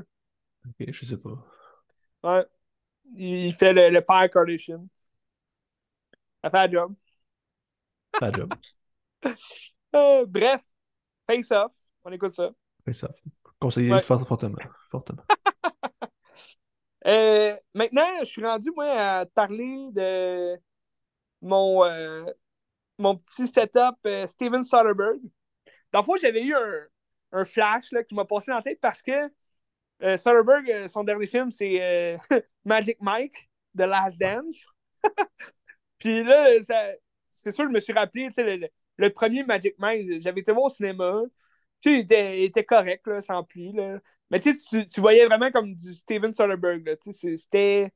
Parce que dans les années. tu sais, le premier Magic Mike 2012 qui est sorti, genre.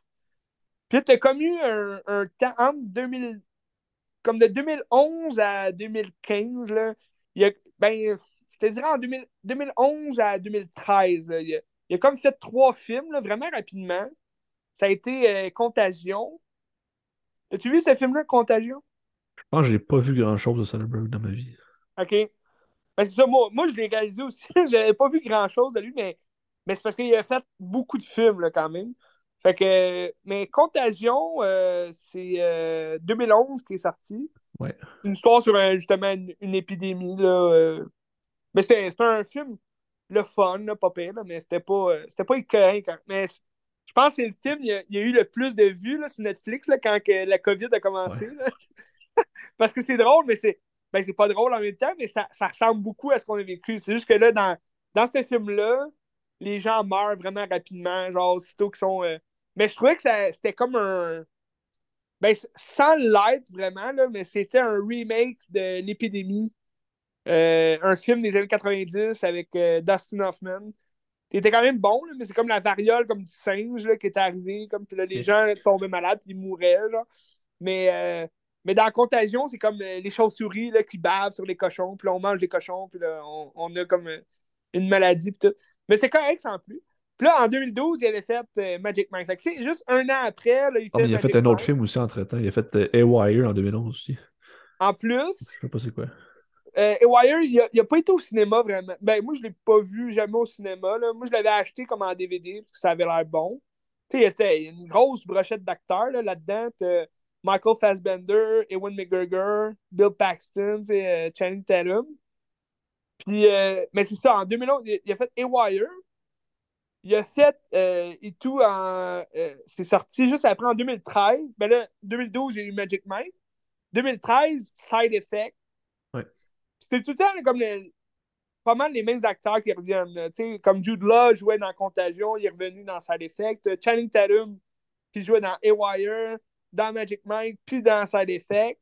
C'est pas mal souvent les mêmes acteurs qui reviennent dans ces films. C'est bon, parce qu'on se dit toujours, c'est un réalisateur qui joue et euh, qui, qui filme avec toujours le même acteur va créer tellement une belle chimie que ça. Je trouve que ça, ça rapporte beaucoup plus sur le film au final. Ça, ça va être bon. Mais, euh, mais c'est ça. Pour ces années-là, je trouvais il en faisait beaucoup. Moi, je les avais toutes vus, là, ces films-là, au cinéma, mais ça, il y a tout le temps le même ton dans ces films-là. On dirait qu'il y a comme eu un. Je sais pas, c'est un, un, Il est fixé sur le, le, ton plus euh, sobre, un peu, là. Euh, un ton euh, presque. Ben, c'est sûr, des films qui jouent plus sur la psychologie aussi de ces personnages. Fait que. Je sais pas, c'est comme une image bizarre, là. Ça, ça fitait bien quand même au film. Mais je sais pas, t'as vu Unsane aussi? Non, je l'ai pas vu. OK. Mais Unsane, tu vois, il y a comme les mêmes tons de couleurs que ces autres films de ces années-là. Tu sais, c'est plus une couleur jaunâtre. Ouais, ça a l'air beige brun un peu. C'est ça, c'est comme. Euh, c'est très, euh, très psychologique, tu sais. J'avais, j'avais pas détesté le premier Magic Mike. Mais c'était pas, euh, c'était pas un grand film non plus, là. Mais je te dirais que là, je me suis dit, OK, ben, j'ai. Il y a quand même beaucoup de films qui ont été faits que soit j'avais pas de souvenir d'avoir vu ou bien je les avais juste pas vus. Mais tu sais, les Danny Ocean, on peut dire que c'est comme c'est le plus grand film, c'est le meilleur film, euh, selon moi, là, qu'il a fait. Surtout le premier, là, et euh, Danny Ocean. Ah oui, ok, oui. C'est Ocean 11, Ocean 12, puis Ocean 13. Mais t'as-tu vu son premier film qu'il a fait, euh, La Pomme d'Or aussi, son premier film, là? Sex, Lies and Videotape? Là? Non, celui-là, je l'ai pas vu, tu vois. Il a pas de ça, c'est fou. Mais je te dirais que son top pour moi, c'était euh, Ocean Eleven, euh, Logan Lucky, que j'ai vraiment aimé. Que Logan Lucky, lui, est sorti euh, 2017, je pense, quelque chose comme ça. Avec euh, Channing Tatum encore, Adam Driver aussi, puis Daniel Craig. Mais tu sais, c'est une histoire de vol. Fait ça rappelle beaucoup Ocean Eleven.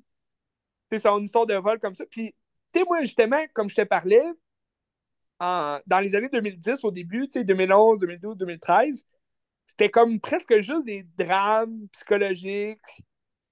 Euh, ça jouait pas vraiment sur l'humour. Puis on l'a connu pour les Daniel Ocean, que c'est c'est très humoristique aussi, là, comme c'est un vol de banque euh, avec une gang de voleurs. C'est sûr que ça va être plus funny comme, comme film. Mais j'avais jamais vu, euh, mettons, on dit Informant avec Matt Damon. Puis là, j'ai vu, euh, je l'ai vu dernièrement. Puis, euh, oui, vas-y. Je viens de voir, j'en ai vu un de tous ces films. C'est Solaris euh, qui a fait. Le remake de ah. Solaris. Ok, c'est le seul que t'as vu? C'est le seul que j'ai vu. T'as jamais vu Danny Ocean? Je les ai toutes, mais je les ai pas vus encore. Ok. ça vaudrait le coup. c'est le fun à voir. Mais ouais, Solaris, justement, je l'ai réécouté cette semaine. Puis, j'ai jamais vu l'original de Andrei euh, Tarkovsky. Ouais. Toi, tu l'as-tu vu?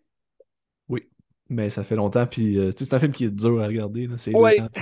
ah oui, ben du, Andrei euh, Tarkovsky, c'est toujours dur à regarder. Puis, puis j'avais vu que l'original durait comme 2h40 ouais. ouais. Puis là, celui de Steven Soderbergh, il dure comme juste 1h40. Il s'écoute bien, mais même là, j'ai trouvé que c'était long quand même. C'est très psychologique aussi, t'es dans la ah tête du gars tout le temps. Là. Ah oui, ben c'est un film extrêmement psychologique qui me rappelait même, euh, surtout vers la fin, là, ça me rappelle Inception un peu. Sur les rêves, sur euh, sa femme qui est morte, tout. Puis, ça parle du suicide aussi. Fait tu te dis, OK, tabarouette. Parce que Solaris, c'est l'histoire justement d'un psychologue euh, qui s'en va sur une station spatiale qui s'appelle Solaris. Puis il s'en va pour aider justement les astronautes qui sont là, qu'il y en a un qui est mort, genre, puis il, s'en va sur le vaisseau pour justement aider l'équipage, puis euh, savoir euh, enquêter, là, genre savoir qu'est-ce qui s'est passé, pourquoi ça s'est passé. Puis là, il va comme, comme commencer à avoir des fantômes, mais là, tu te dis, OK, c'est des fantômes, mais l'équipage pense que c'est comme une, une, présence extraterrestre là, qui prend comme euh, tes mémoires, puis il se fait un corps avec ça, puis comme il, les, les euh, contamine, genre, puis tout. Fait qu'ils veulent pas ramener cette présence-là extraterrestre sur Terre. Fait que là, ils se disent, OK, ben là, on va, on va essayer de les faire partir, pour pouvoir repartir seuls, sur Terre. Mais là, c'est comme l'enjeu de est-ce qu'on reste pour nos êtres aimés, genre, qui sont là avec nous, si ça en est, des êtres, des vrais êtres aimés, ou on retourne sur Terre, puis euh, on risque de contaminer la Terre avec, avec eux, Fait que c'est comme, euh, fait que c'est très psychologique, c'est très lourd aussi comme, euh, comme scénario. J'ai quand même bien aimé, tu sais, comment c'est filmé, j'aime ça. George Clooney, je trouve qu'il joue très bien son rôle. il rien tu vois, George Clooney avait déjà vu dans un, euh, un autre film de Soderbergh. C'était euh, Out of Time avec euh, Jennifer Lopez. C'est un film de 98, si je me trompe pas. Là, C'était avant les années 2000. T'as Ving Rams aussi, t'as Don Cheadle dans le film, Steve Zahn. Oui, c'est ça. Out of Sight c'est un des meilleurs de Steven Soderbergh, selon moi. C'est très bon comme film. C'est. Euh, ben, tu vois, euh, Danny Ocean, c'est George Clooney aussi. Puis là, George Clooney revient pour Out of Sight, puis Solaris. Fait que tu vois qu'ils ont une belle complicité, les deux ensemble. Out of Sight, c'est un. C'est un roman, c'est basé d'un roman de Elmore Leonard aussi, c'est du euh, Black Exploitation. Jackie Brown, ça vient d'Elmore Leonard aussi. Ah, Je sais pas si c'est une vibe semblable. Ben oui, ça, ça a une vibe de justement ça. C'est sûr que le, le personnage principal, c'est George Clooney, c'est un blanc. Mais ça rappelle son personnage de ce film-là, rappelle beaucoup son personnage, je trouve, dans euh, euh Dust Till Down de Robert Rodriguez. Parce qu'il joue comme un criminel, euh, un voleur, dans le fond. Mais c'est vraiment pas la même vibe. C'est pas un film d'horreur, rien.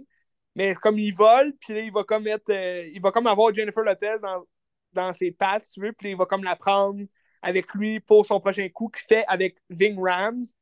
C'est comme de crosser un peu le, le Big Boss qui est Don Cheadle. Fait que tout ça, c'est comme un tout. C'est comme tous les personnages s'entrecroisent. Puis c'est vraiment. C'est le fun. C'est un film de vol aussi. Puis il y a de la comédie. C'est comme une comédie policière. parce que Jennifer Lopez, je me rappelle bien, elle est policière.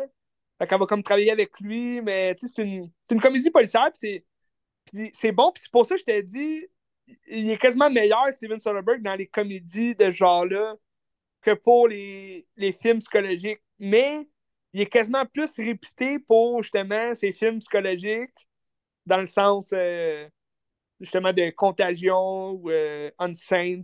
Mais c'est parce que dernièrement, il a fait plus des films de ce genre-là. Mais tu sais, tu regardes Logan Lucky qui est sorti en 2017, c'est une comédie policière et tout. Ben, même, même pas policière, il n'y a quasiment pas de police dedans, mais c'est une comédie sur un vol euh, d'une course de chevaux. ils veulent voler comme le gros stadium de la course de chevaux. c'est c'est vraiment ridicule puis c'est drôle. Tu as Adam Driver qui manque un bras dans ce film-là, puis il perd tout le temps comme sa prothèse, c'est drôle. Mais Out of Sight, c'est exactement ça. C'est une comédie plus policière un peu comme les Danny Ocean, ça va être drôle, ça va être comique. C'est un vol de banque, ça, ça va être le fun. Fait que là, moi, j'ai regardé euh, des Informant que j'avais jamais vu. Un film de 2009 euh, avec euh, Matt Damon dans le rôle titre. C'était bien, mais c'était pas. c'est une histoire vraie. Ça rappelait... Ou c'est basé sur une histoire. C'est-tu basé sur une histoire vraie? Ouais, c'est ben, vraiment j'ai pas fait de recherche, mais ça a l'air vraiment comme d'avoir vraiment existé, cette histoire-là. C'est l'histoire d'un un, un, gars, un employé d'une grosse usine là, euh, qui font, je pense, de la lésine, quelque chose comme ça. Là. Une affaire comme euh, sucré là, pour le maïs. Puis comme, c'est comme de l'espionnage industriel qu'il y aurait là-dedans. Il essaie de faire de l'argent là-dessus, tout, mais il va comme commencer à travailler avec le FBI, parce que le FBI a commencé à enquêter sur leur industrie agricole. Puis euh, lui, il va comme travailler avec le FBI parce qu'il veut pas se faire genre accuser de quelque chose qu'il n'a pas fait qu'il veut pas faire. Fait que là, il va devenir un informateur pour l'FBI sur sa propre compagnie. Fait il va comme tout le temps cacher des micros, genre, avec lui, dans ses valises, tout. Puis, c'est un épais, là. Il joue l'épais. Puis là, à la fin, il y a comme une grosse twist dans le film. Mais je trouve le film, c'était tellement long, puis c'est comme. À un moment donné, tu te dis, OK, on s'en va où là-dedans? Tu sais, c'est comme ridicule. Tu sais, il est bon pour faire des films ridicules. Mettons, euh, le film, là, où il est jumeau aussi à moi, là. Avec. Euh, tu l'as-tu vu, ça? C'est collé à toile, genre? Ils sont tout le temps collés ensemble, ils sont aussi à moi, là. Tu sais, c'est ridicule, ce film-là, mais, c'est bon. C'est les frères euh, Farrelly, me semble. En quelle année? Euh, je te dirais 2000, 2003, 2004, peut-être. Euh... T'as trouvé? non. Ben, c'est pas, pas si grave. c'est euh, Stock on You. Ouais, c'est ça, c'est les frères euh, Farrelly. En 2003. Stock on You, c'était avec euh, Greg, euh, Greg Kinner. Ok, je l'ai ici, ouais. ouais. Puis Matt Damon. Mais c'est drôle, tu sais, ce film-là est très drôle, mais c'est tellement stupide. Puis Matt Damon est bon, tu sais, pour jouer des rôles comiques, mais comme stupides, à la fois. On l'a vu aussi dans d'autres dans d'autres films aussi, là, qui jouait des rôles vraiment vraiment épais, là, mettons, dans. Euh, euh, pas de souvenir de même, là, mais. Il joue dans Kevin Smith. Il joue dans Eurotrip. Je savais pas que dans Eurotrip, là. Oui, mais il fait juste. Eurotrip, il fait juste un, un chanteur rock. C'est comme le, le, gars principal, sa blonde, au début du film, elle, le trompe avec, avec lui. Genre. il fait un chanteur rock, c'est drôle. Mais mettons le film Downsizing. Tu as-tu vu Downsizing? Non, Quand même récent. Non. Ouais, mais tu sais, la, c'est épais là, comme film. C'est comme des. Les gens se font rétrécir, genre, pour, euh, pour diminuer comme l'inflation, quelque chose comme ça. Mais tu sais, c'est épais, puis il joue un épais aussi qui se fait rétrécir, puis sa femme, elle le suit pas parce qu'elle a peur. Fait que là, il se retrouve tout seul, genre, rétréci dans le monde des petits, tu sais, le petit format, genre. C'est bon, tu sais, c'est bon à regarder. Mais bref, The Informant, tu sais, il joue un épais, puis euh, sais, il joue bien. Le, le, film était, correct, mais sans plus. Je dirais pas que c'est le meilleur film de Steven Soderbergh. Puis euh, c'est sur un moment donné, ça devient long. C'est un film, il durait quoi, il 50 environ, mais ça s'écoute bien, mais c'est juste un moment donné, tu t'attends à ce qu'il se passe de quoi, puis il se passe rien. C'est tout le temps comme la même affaire. Il fait juste comme être le cave, puis il se promène avec une mallette, avec plein de micros, puis tu sais, t'entends les micros. Là. Genre, c'est vraiment pas subtil son affaire. Mais à la fin, il y a une bonne twist. J'ai bien aimé ça. Mais je suis pas au courant si. Euh, j'ai pas vu que c'était basé sur une histoire vraie. Là. Mais ça, se peut que non. Ça se peut que non. Mais ça se pourrait que ce soit une histoire vraie parce que ce qui était dit, ça, ça aurait pu arriver là, pour elle. Fait que c'était bien sans plus. J'ai préféré, mettons, Solaris que ça. Parce que Solaris, on dirait. C'est pas qu'il maîtrisait pas son sujet dans des Informants.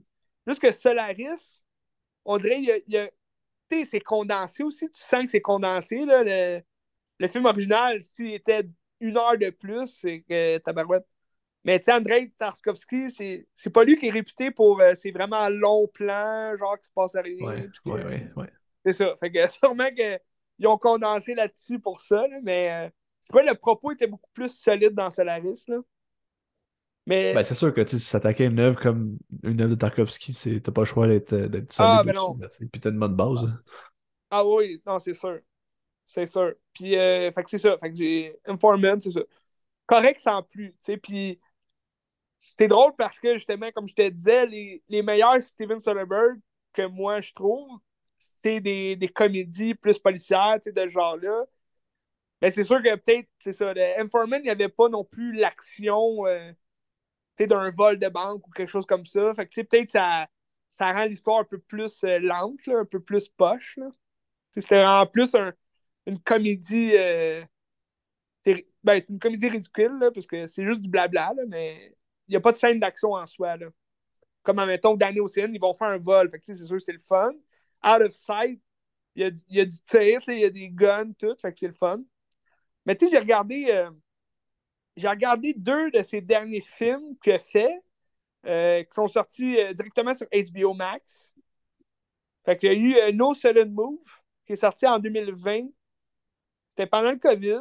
Je sais pas si c'était un film qui était prévu avant le COVID ou si ils l'ont prévu pour justement sortir sur HBO Max. Puis, euh, je sais pas pourquoi euh, ils décident qu'un film sort sur HBO Max. C'est un peu bizarre. Mais c'est ça. no Solid Move. Je sais pas. Je sais pas, hein. Ben, il est sorti en 2021. Euh, directement sur HBO Max. C'est pas un film qu'on a vu au cinéma. Euh, il est sur Crave. Mais tu sais, ça a-tu l'air d'un téléfilm ou ça a une facture ben cinéma pareil? Non, ben c'est ça. C'est un film qui a l'air vraiment d'un film normal. Tu sais, il n'y a pas eu l'air d'avoir moins de budget. Il n'y a pas eu l'air. Tu sais, c'est sûr, on suit vraiment plus le personnage de Benicio del Toro puis de. Euh, voyons, Don Cheadle. Parce que dans le fond, c'est deux truands sont pognés à, à, jouer ensemble, dans le fond, à, faire un coup ensemble. Ils veulent crosser, dans le fond, leur, euh, leur boss à eux. Parce qu'ils étaient sur une affaire, les deux ensemble, puis finalement, ça a tout foiré. Puis là, t'as comme le FBI qui est sur leur dos, euh, David Harbour qui joue, euh, qui joue le, un des policiers avec John Hamm aussi. Fait que les deux vont comme vouloir faire équipe ensemble pour crosser leur boss, euh, qui est euh, Ray Liotta, un vieux Ray Liotta, euh, juste avant qu'il meure. Là, C'était pas avant Ours ou Cocaïne, mais. fait que c'est ça, Ray Liotta qui joue comme leur boss, un peu qui, qui les faut d'un bord puis de l'autre. Puis t'as Brendan Fraser aussi qui est dans le film. C'est drôle, c'est comme son retour avant The Whale. Mais c'est ça, mais on le voit pas, on le voit pas gros, là, Brent Fraser. Mais c'est le fun. Les acteurs sont très bons. L'histoire est très lente. Euh, c'est une histoire plus de gangster, là, si on veut. Euh, c'est une histoire de crime, de vol. tu, sens qu'ils préparent de quoi, mais c'est très lent. C'est difficile quand même à, suivre comme histoire parce que il se passe pas grand chose. le film commence. Pardon? Ça ressemble à quoi? Ben, pour vrai, j'ai pas. Euh, c'était vrai, ça ressemblait un peu à euh, Killing Them Softly. Je sais pas si tu as vu ce film-là. Non. C'était avec euh, Brad Pitt. Mais tu sais, Brad Pitt, il avait pas un grand rôle dans le film, mais c'est très lent, ce film-là. Euh. Puis tu sais, No Sudden Move, il ressemble à ça, mais sans comme le sang et la violence de l'autre film. C'est sûr, il va y avoir des coups de feu là, dans, dans, le, dans No Sudden Move il va y avoir des coups de feu, il va y avoir comme des batailles, mais c'est pas. Euh, des fois, ça servait à rien aussi, quand il y avait des scènes d'action. Fait que là, à la fin, tu te dis, OK, c'était-tu bon? J'ai-tu aimé ça? Moi, j'ai trouvé ça correct sans plus. Là. C'était pas. Euh, je te dirais, les acteurs sont très bons. Euh, à la fin, il y a une bonne twist, parce qu'il y a Martin, pas Martin, Matt Damon, il joue un petit rôle à la fin. Il est là comme par parure. c'est comme, si tu veux, le, le big méchant, là, finalement. Mais c'était pas. Euh, euh, je pourrais pas dire ça ressemble à quoi, parce que pour vrai, ça ressemblait pas à grand chose. Il y avait pas.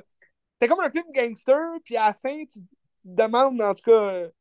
Il y, a, une bonne twist à la fin, mais c'est comme une twist qui sert à rien parce que le film, tu t'es ennuyé tout le long. Fait que c'est ça, je, je suis un peu indécis si je l'ai aimé ou non, le film. Je dirais que je ne l'ai pas aimé parce que le, scénario était, était, vraiment plate. Mais je l'ai aimé pour les acteurs, tu sais. Ça paraît bizarre. pour la twist. Ouais. ouais, ça a l'air bizarre, tu sais. Mais écoutez-le, tu sais, sur Crave, c'est gratis. C'est gratis ça être gratis. Mais je l'ai préféré euh, à l'autre film, le plus récent, dans le fond, que Steven Soderbergh a fait. Avec. Euh, euh, Zoe Kravitz. Zoe Kravitz, les cheveux bleus.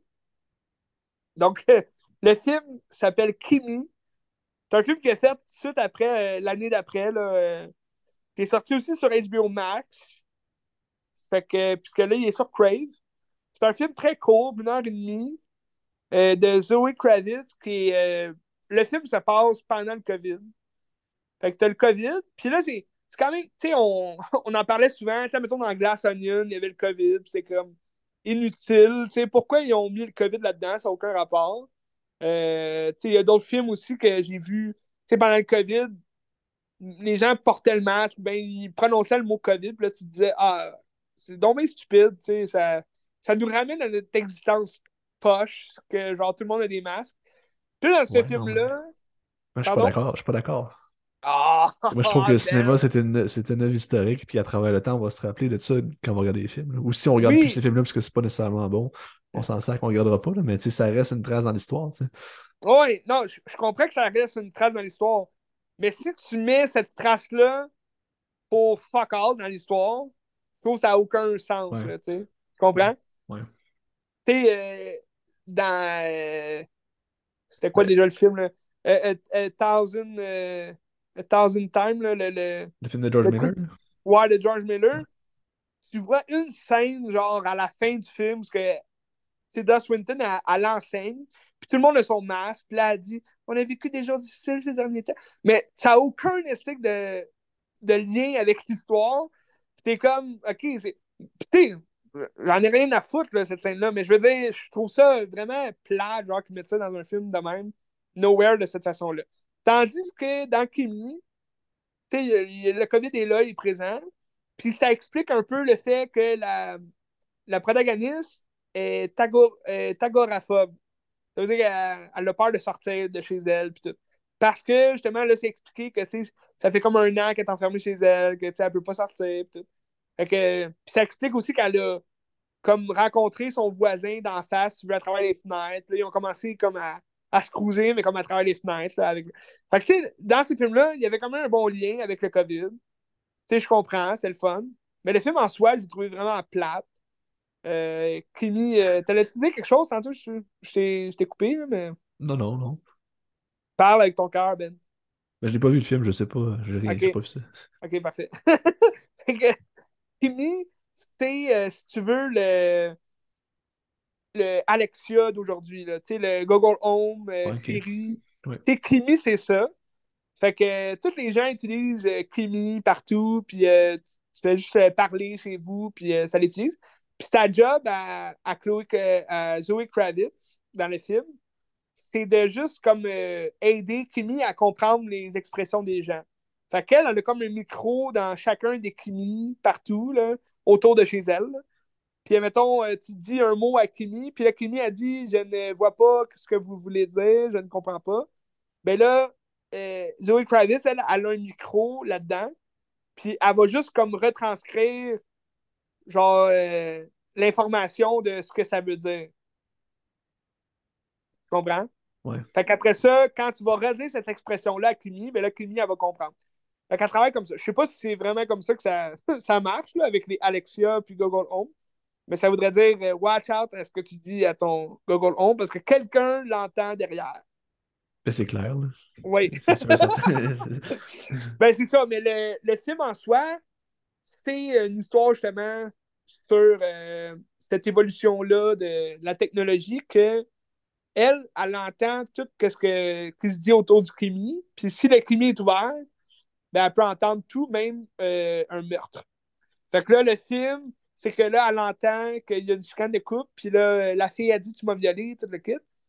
Puis elle nomme un nom, puis là, lui, bon, finalement, elle a dit Bon, il y a un meurtre, elle entend des affaires, que, puis il y aurait eu un meurtre. Puis là, elle fait des recherches, puis finalement, c'est un gars qui travaille C'est un gars quand même réputé, que, c'est un homme de, connu de tous. C'est que elle, sa job, ça va être d'aller comme dénoncer ça, tu Puis là, elle enregistre sa clé USB, puis là, finalement, elle va se faire pogner, genre, par, euh, par ce méchant-là. Il va savoir que qu'elle a ces informations-là, puis là, elle va se faire poursuivre là, dehors. Finalement, elle va sortir dehors, mais tu sais, elle, va comme courir quasiment, là, parce qu'elle a peur dehors, puis tout. Fait que, mais le film, tu sais, c'est vraiment un film. Euh, ça, ça paraissait que c'était comme HBO Max. Tu sais, ça paraissait que c'était comme un film de streaming, petit budget, euh, tu restes souvent. Ben, le film, une heure et demie, puis pendant une heure, elle est chez elle, puis tu vois pas.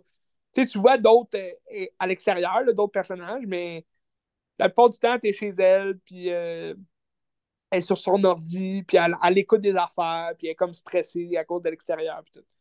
Mais une fois qu'elle une fois qu'elle sort de chez elle, là, les plans sont plus le fun, puis Steven Soderbergh la, suit comme en travelling, c'est quand même le fun est-ce que ça capture bien l'effet d'agoraphobie un peu puis d'anxiété ou, pas pas tout? Ben, une fois qu'elle sort de chez elle, oui. sais, avec les plans qu'ils nous donnent, puis comme c'est des plans comme serrés sur elle, fait que c'est comme euh, ça te rend un peu plus là-dessus, mais c'est, c'est pas vraiment ça l'objet du film. Là, fait que si ça avait été juste ça, puis que ça jouerait justement sur la psychologie comme il nous a habitués dans, dans ses derniers films, dans, dans la plupart de ses derniers films, en fait, là, dans les dernières années, de jouer plus sur la psychologie des personnages, puis comme sur la réflexion de, de leur peur, puis de leurs sentiments. Mais, mais là, ça devenait comme plus un film d'action à la fin. c'est comme, il y a tout le temps comme le, de la petite musique, genre de détective là, derrière. Ça fait un peu comme film euh, vraiment comme pour télé, là, un peu bizarre. Ça, ça a l'air cheap avec cette musique-là. Je sais pas si c'était l'intention de faire ça. Mais ça aurait pu être bon. Le, le, le, contexte est bon du film, je trouve. Le, scénario est, est popé. C'est un scénario de David euh, Keep en plus. David Keep qui nous, a donné euh, certains des plus grands. Ben, à l'écriture, il a écrit le premier Spider-Man euh, de Tobey Maguire. Ah, Jurassic Park. Jurassic Park. Mission Impossible. World et tout, Mission Impossible. Il en a donné quand même pas mal. Snake Eyes de Brian De Palma. Carlitos Way tout. Fait que, il a quand même écrit des très bonnes histoires. C'est sûr que là, ça a tombé un peu à plat. parce que ils ont fait ça rapide, vu que c'est HBO Max. Je sais pas, tu sais. Mais c'est un peu bizarre, ça, tu sais, HBO Max.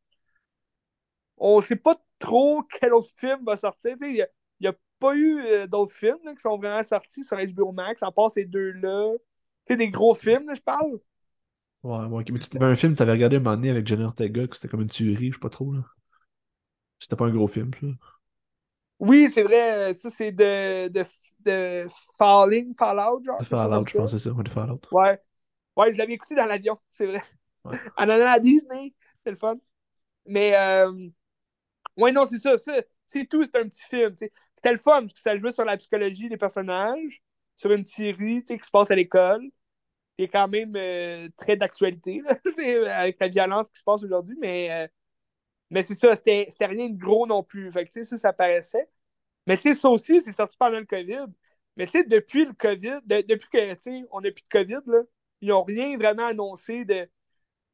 Ils ont, ils ont, annulé leur euh, Bad Girl, leur film de Bad Girl, parce que ça. J'imagine que c'était affreux, là, comme film. Le film il était fini, là. Il avait passé en pré-audience, tout. Puis ils ont juste décidé de ne pas le sortir. Ça devait être vraiment affreux, Ben. Mais tu sais, l'affaire, c'est que j'imagine que c'est pas payant de mettre ça sur HBO Max parce que comme ben, les gens iront pas le voir, ça pas d'argent. Tu sais. Ben c'est ça, tu sais, HBO euh, Max, je veux dire, déjà qu'il faut que tu payes pour la chaîne HBO, là, il faudrait que tu payes pour HBO Max. J'imagine. que Crave, on l'a, ça, autres? Ouais, Crave, euh, ben, la plupart des affaires qui sortent sur HBO Max va ou sur HBO normal va sortir sur Crave. Fait que ça, c'est bon, mais c'est parce que HBO Max, c'est juste pour les États-Unis.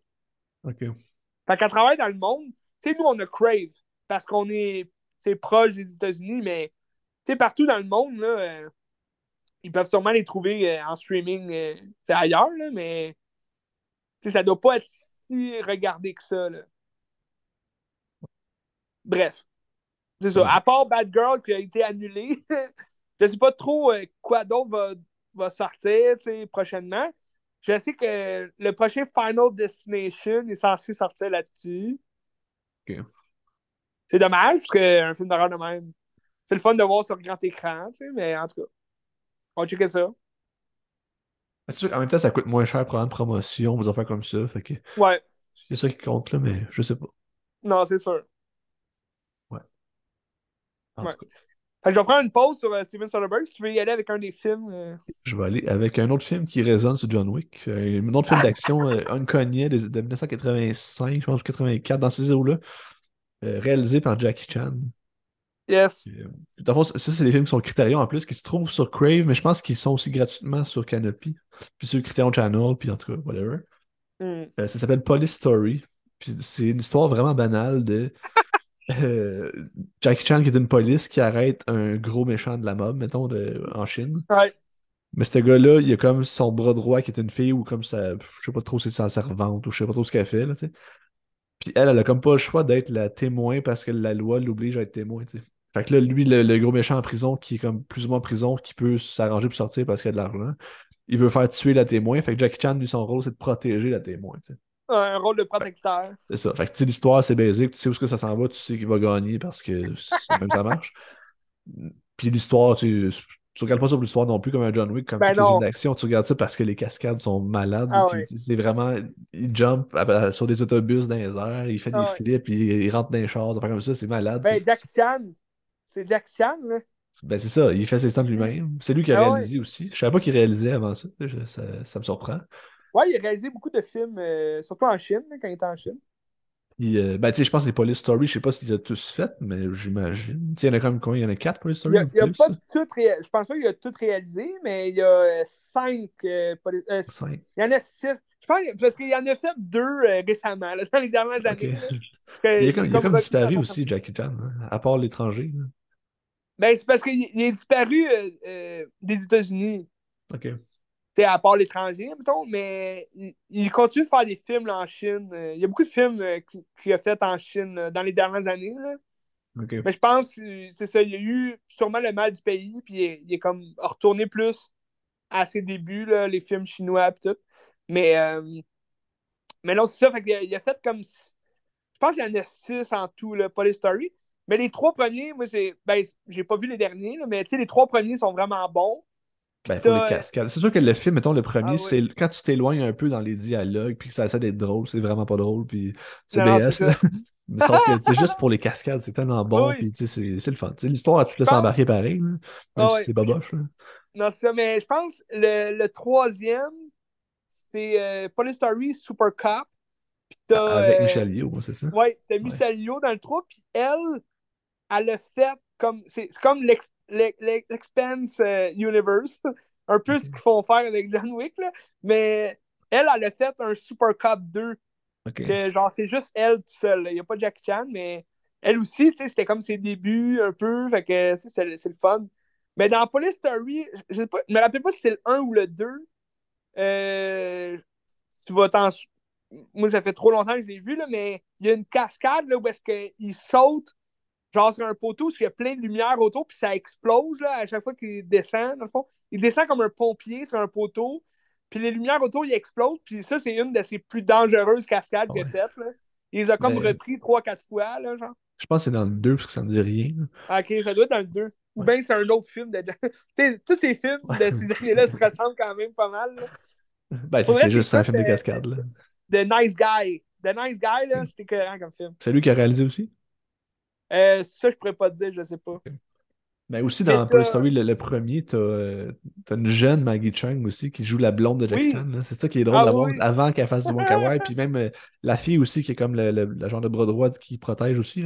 C'est, elle joue dans, dans Chunking Express. Je pense que c'est la fille qui va chez eux dans Chunking Express, puis qui, ben, chez, chez Tony Long. Ouais. Qui va comme s'infiltrer chez, chez Tony Long. Fait que c'est fun de les voir avant. De, ben comme, comment ils, sont, ils ont évolué là-bas. bon, c'est des bons acteurs. Des très bons acteurs aussi. Mais tu vois, le, le Police Story 4, il s'appelle First Strike. C'est comme Jackie Chan's First Strike.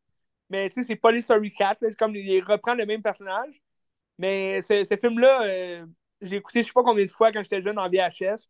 Puis genre, j'avais comme pété le ruban là, du VHS parce que j'écoutais trop souvent. Oui, c'est ça. Mais celui-là, tu vois, c'est dans les années 90, là, à la fin des années 90. Et vois-tu, lui, c'est plus Jackie Chan qui réalise, c'est Stanley Tong que je Non, c'est ça. C'est écœurant. Mais c'est Jackie Chan, t'as Christy, euh, Christy Cascada. Faudrait t'écouter. Euh, T'as-tu déjà vu de Master. Euh... Voyons. Euh... c'est euh, de, de, voyons, le maître chinois, là, le Master. Euh, en anglais, c'est quoi C'est Master. Voyons. J'oublie le nom. C'était en quelle année? C'est un de ses premiers films là, en 70, genre. Ben, c'est son premier film, en fait. Je pense que je ne l'ai pas vu, mais je vais aller voir. Euh, parce que la suite, c'est euh, Drunken... Drunken Master. Ah, mais le premier, c'est le Master of. Euh... Un peu. En fait, c'est que j'ai les titres en chinois, fait que je, je peux pas t'aider. un peu, je vais aller voir ça, là, je t'ai dit ça. Mais tu peux continuer, là, si t'as pas fini avec. Non, mais moi je le conseille. les deux, j'ai pas vu le deux encore. Il est un petit peu plus long. Lui, c'est 1h40, puis c'est 1h40 qui file, puis que Tu regardes les cascades tout le long, c'est impressionnant. Je le conseille fortement sur Crave, euh, ou même mm. gratuitement sur Canopy. J'ai l'impression qu'il est là. Ah, ben c'est. Le film que je te parlais, là, c'est aussi Drunken Master. C'est en 78. Et Drunken Master. C'est un film de Yuan Wu Ping. Mais ben, le, deuxième que je te parle, lui, il était fait en, euh, dans les années 90. C'est The Legend of Drunken Master. Mais c'est parce qu'il reprend son même personnage comme 20 ans plus tard. C'est ça, là? Oui, c'est ça. C'est tellement bon, là. Genre, il... parce que le Drunken Master, c'est qu'il boit du vin en se battant, genre. Fait que là, il y a comme un style de combat sous, là, genre. Fait que là, il se bat comme un, comme un sous, là. Mais c'est parce que c'est. C'est son premier film, là, je suis pas mal sûr. Puis, dans tous les films de Jack Chan, tu vas revoir ce, style de combat-là du Drunken Master. La, la, façon dont il, utilise ses poings, euh, comment il se bat avec ses bras mous un peu, ses pieds, Fait que c'est tellement comme toute la, la c'est comme toute l'introduction de la filmographie de Jack Chan.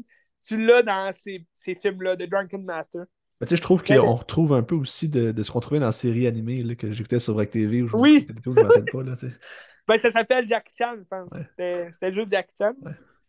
C'est que, mais, euh, ça joue sur Vrac TV, je me rappelle pas. Ouais, ça se peut. Ouais. C'était bon, cette série-là. Ah oui, c'était bon, je me rappelle. C'est le bon souvenir. mais c'était Jack Chan aussi qui faisait la voix, fait que c'était le fun. Ouais. Il faisait la voix de En français ou en anglais ou... euh, un peu les deux. Mais euh, c'est ça. Drunken Master, c'est à voir. Jack Chan, écoute, je pourrais. Tellement des bons films, là. Ah, mais c'est impressionnant. Il joue un petit rôle dans Enter the Dragon avec Bruce Lee. Ah, c'est ça, qui... ça que j'avais dans tête, Enter the Dragon. Puis, euh, mais, mais il joue juste comme un, un garde. C'est comme quasiment juste un figurant là, qui se bat. Mais tu sais, ça, c'est 73, c'est quand même. Euh, il devait être jeune. Est-ce que Bruce Lee, c'est son maître? Ben, il, il joue souvent, il jouait souvent dans des films comme euh, First of Fury que je vois là. C'est le film juste avant Enter the Dragon de Bruce Lee. Puis euh, tu vois dans ce film-là, il joue un étudiant uncredited. Il, pas... il devait être jeune, puis là, il a commencé. Mais Police Story 2, t'écouteras ça, t'es cohérent. Pas ça me tente. Là, ça va à peine. Ça va à peine. Mais tu sais, dans les années 90, il y a tellement. Tu sais, les années 90, là, c'était. Tu sais, oui, il y avait Arnold, il y avait Sylvester. Mais pour moi, les années 90, là, les, les maîtres des films d'action, c'était Jean-Claude Van Damme puis Jack Chan. Steven des Sly, c'était plus les années 80, tu sais. Mais Jack Chan, t'as tellement de bons films. Des films chinois, là, mais qui ont été tellement commercialisés ici. Tu on dirait, je sais pas, c'était peut-être les VHS qui ont fait ça. Mais tu sais, Rumble in the Bronx, The Nice Guy, comme je te parlais. Euh, Opération Condor, c'était bon et tout, 91. T'as Opération Condor, puis t'as Opération Condor 2. C'est ça. The Nice Guy, c'est que c'est un, un, chef cuisinier chinois qui, doit protéger une fille, avec les il se bat, il se bat comme un malade. Tout un gars ordinaire qui se bat, c'est drôle. En tout cas, tellement de films à voir. Jack Chan. Oui, je le conseille fortement, pas les stories. Ça, Mais ben là, prochainement, il va jouer, il va faire une voix là, pour euh, Teenage Mutant Ninja Turtle. Ah oui, ok. L'animé qui va sortir en août. Il va faire la voix de Splinter, fait que ça va, ça va être drôle. Parce qu'il faisait aussi la voix pour euh, Kung Fu Panda. Là. Ok, je savais pas. Ouais, mais il faisait la voix de la menthe. Euh, C'est-tu la menthe religieuse? Ou l'oiseau, le, l'oiseau en tout cas? J'ai pas vu. Mais, ah, je me rappelle, il a fait aussi Karate Kid, hein, c'est vrai.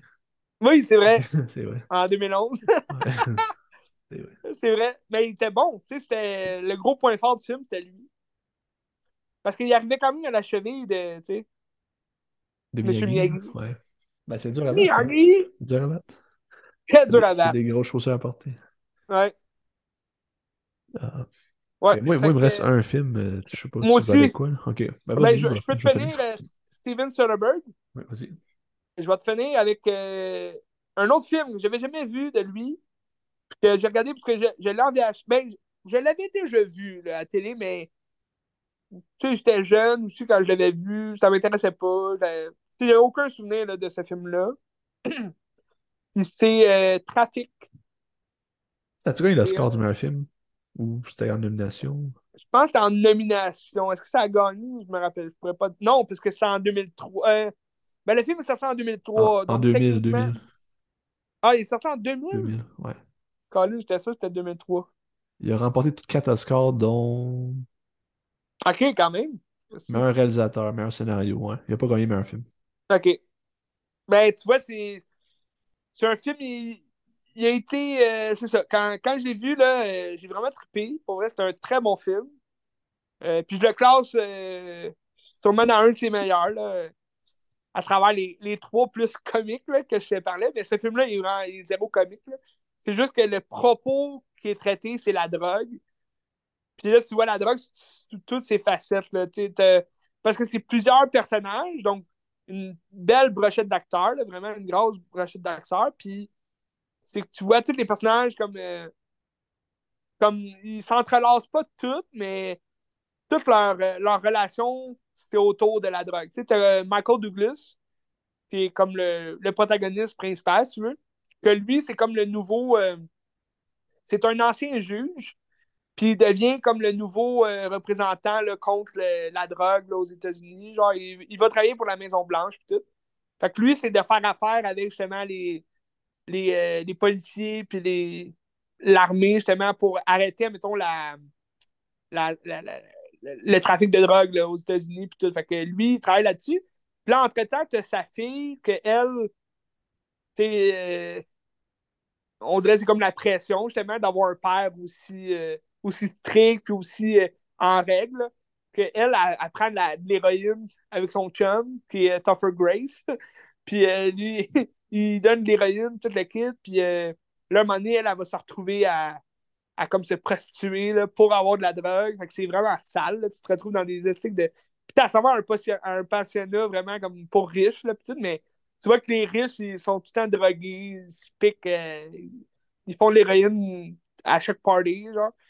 Puis là, à travers ça, t'as euh, t'as Catherine Zeta-Jones, que elle, c'est comme une femme immigrante, si tu veux, euh, que son mari est riche, mais que là, il se fait il s'en va en prison pour avoir fait du, trafic de drogue, puis elle, elle était pas au courant. Fait là, elle, elle va vouloir se, battre comme en justice pour comme le, faire libérer. Puis là, finalement, il y a son le meilleur ami de son mari, qui est Dennis Quaid, que lui, il va essayer comme de le faire libérer. Puis finalement, lui, il dit qu'il il sait rien, mais derrière ça, il cache des affaires. Puis finalement, lui aussi, là, il était dans cette, cette manigance-là.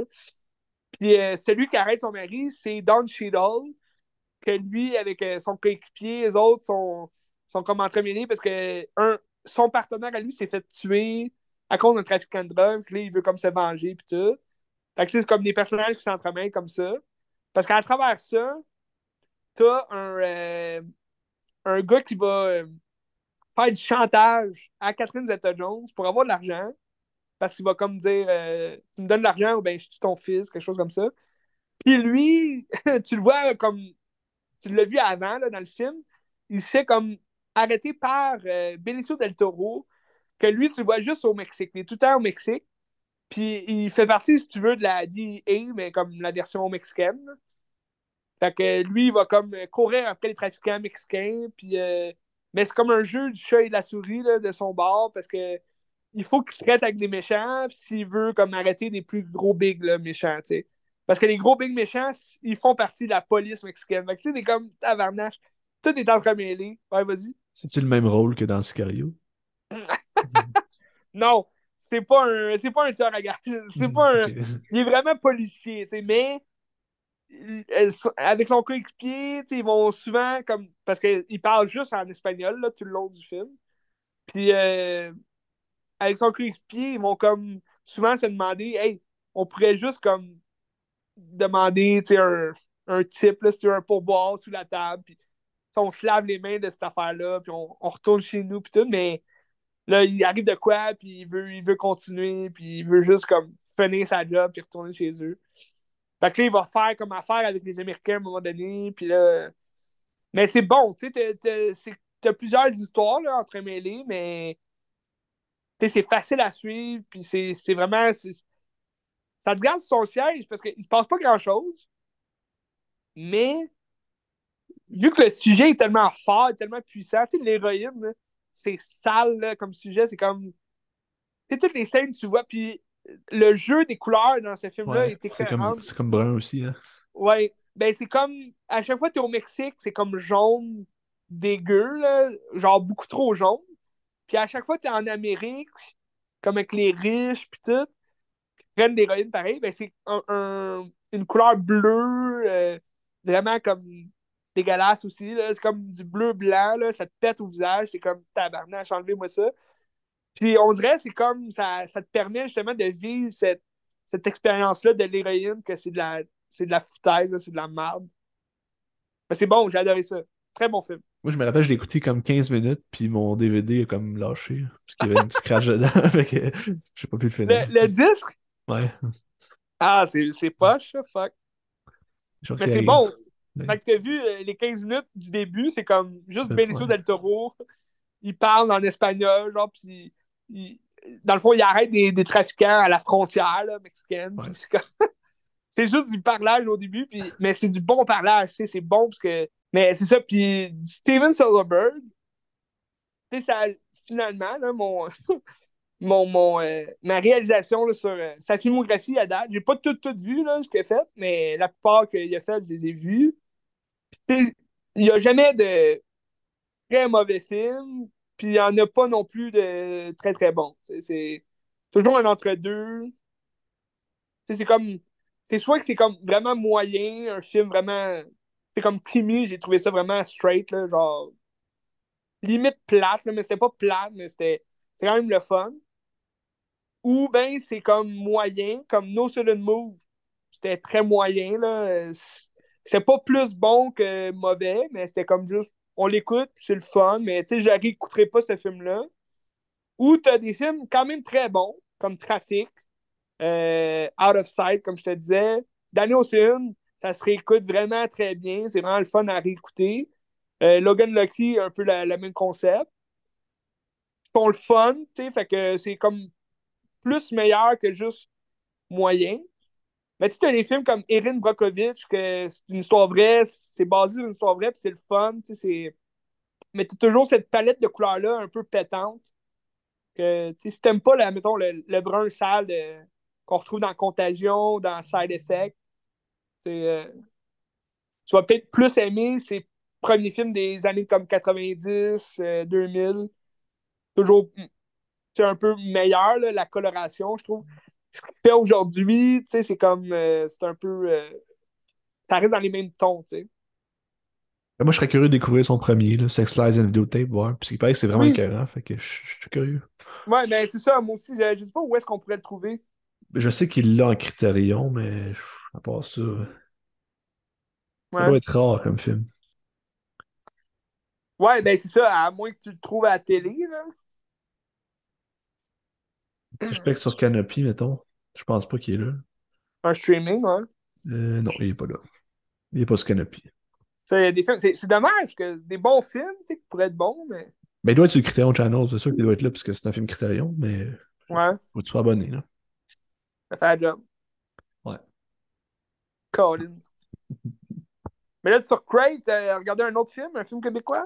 J'ai regardé un autre film québécois, euh, un film de Robert Morin, qui moi, Robert Morin, je tripe bien raide. Je trouve tout ce qu'il fait est vraiment singulier, puis euh, ça sort de l'ordinaire de ce qu'on voit habituellement au Québec. Là.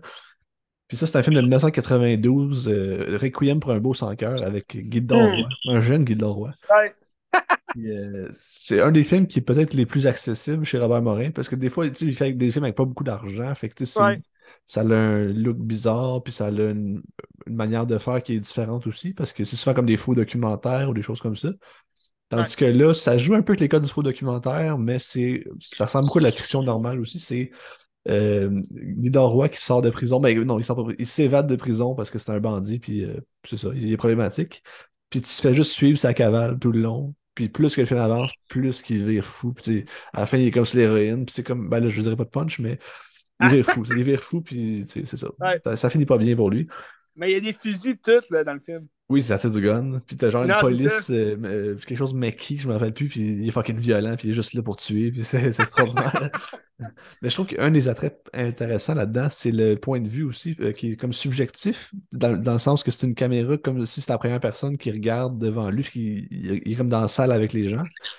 Sauf que cette caméra-là va toujours changer de personne, de qui c'est que ça, ça peut être. Là, parce qu'habituellement, quand on a une, caméra subjective, ça suit le même point de vue tout le temps, puis c'est la même personne, puis tu comprends ce qu'il pense. Tandis que là, tu sais jamais vraiment t'es qui la caméra, c'est-tu toi la caméra, c'est-tu un personnage? Hmm. ça, déstabilise un peu par rapport à ce qu'on est habitué de voir dans un cinéma narratif normal, mettons. Ça. Ouais. Sauf que sinon, l'histoire en général, ben, tu, comprends que c'est ça. Tu suis un personnage qui vire fou, puis ça reste très classique aussi. Puis t'es pas trop déboussolé par rapport, mettons, un Yes Sir Madame, que c'est un documentaire, un faux documentaire sur un gars qui est un schizophrène, qui parle en français, en anglais, puis ça va dans tous les sens, puis il filme avec une caméra comme un old movie, mettons. C'est fait avec, genre, prends pas une scène, c'est fait avec les moyens du bord. Mais c'est, à mon avis, son meilleur aussi, Sir Madame, parce que, tu il innove, puis il pense à des affaires qu'on verrait jamais, puis on penserait pas faire ça non plus parce que c'est un, fucking génie, Robert Morin. Hmm. Fait que c'est ça, tu sais. Sinon, euh, en général, Robert Morin, j'aime ce qu'il fait. Mettons, euh, petit pampan de Noël. Ouais. C'est lui qui avait fait euh, récemment, là. Mais gars, son dernier, c'est le problème d'infiltration avec Christian Bégin. C'est son dernier film. Mais je pense qu'il y en a un qui sort cette année, Robert Morin. J'ai hâte de voir ça. Même encore là, le problème d'infiltration, c'est un film qui est assez classique, mais qui est comme c'est plus comme une pièce de théâtre, genre. Puis tu rentres dans la folie d'un personnage, puis c'est comme des, des actes, puis tu rentres dans des grosses scènes ou des grosses séquences qui te font vivre des émotions bizarres. C'est très lourd, c'est très comme. Ça t'étouffe un peu, là. Parce que Christian Bégin ben est vraiment bizarre, puis il est comme pris dans sa, sa roue de, de, de, paraître un peu, puis de, de tout ça, là. Non, c'est ça. Parce que Requiem for a Bush sans cœur, euh, j'ai souvent vu des petits bouts là, à la télé, mais je l'ai jamais vu au complet, mais ça, ça m'intéressait parce que ça avait l'air d'un film de genre, tu sais, qu'on n'est pas, on n'est pas habitué de voir au Québec. Surtout que, tu sais, c'est un film de euh, fin des années 90, c'est ça, début? 92, 92. 92, fait que début. Fait que, tu sais, c'est comme, c'était rare qu'on ait des films de Tu sais, il y a Octobre qui est sorti dans ces années-là, plus. Euh, ben, c'est fucking différent d'Octobre aussi, c'est pas pareil. Là. Ah ouais, non, j'imagine, mais. mais c'est ça, ça avait l'air plus d'un film de genre, comme on n'est vraiment pas habitué de voir ici au Québec. Fait que euh, ça m'a toujours intrigué. Puis aussi, je pense que c'est une belle porte d'entrée vers Robert Morin parce que vu que c'est pas trop déboussolant, mais après ça, tu vas écouter ça, tu vas dire, OK, c'est le fun, c'est bon, je vais aller voir autre chose. Puis après ça, tu t'évolues vers des affaires bien plus Il y a un film qui s'appelle euh, Quiconque meurt, meurt en douleur. C'est comme un faux documentaire qui a tourné avec des anciens euh, héroïnes addicts, des addicts, euh, des, des, des dépendants à l'héroïne, qui jouent comme le rôle, puis c'était juste dans une piquerie pendant comme une heure et demie, puis c'est comme anxiogène. Ah, ah, ça, ça a l'air sale. Ça a l'air dégueulasse. on avait vu des bouts, euh, ben, on n'était pas en même cours, mais avec, avec Isabelle en scénarisation. Là. Elle nous avait montré ça un moment donné aussi. Ah, ça fait un bout. Probablement, mais ça m'a pas marqué. Mais ah ouais. Ben écoute, toujours le fun, tu sais, le sujet de l'héroïne. J'adore ça. c'est lourd.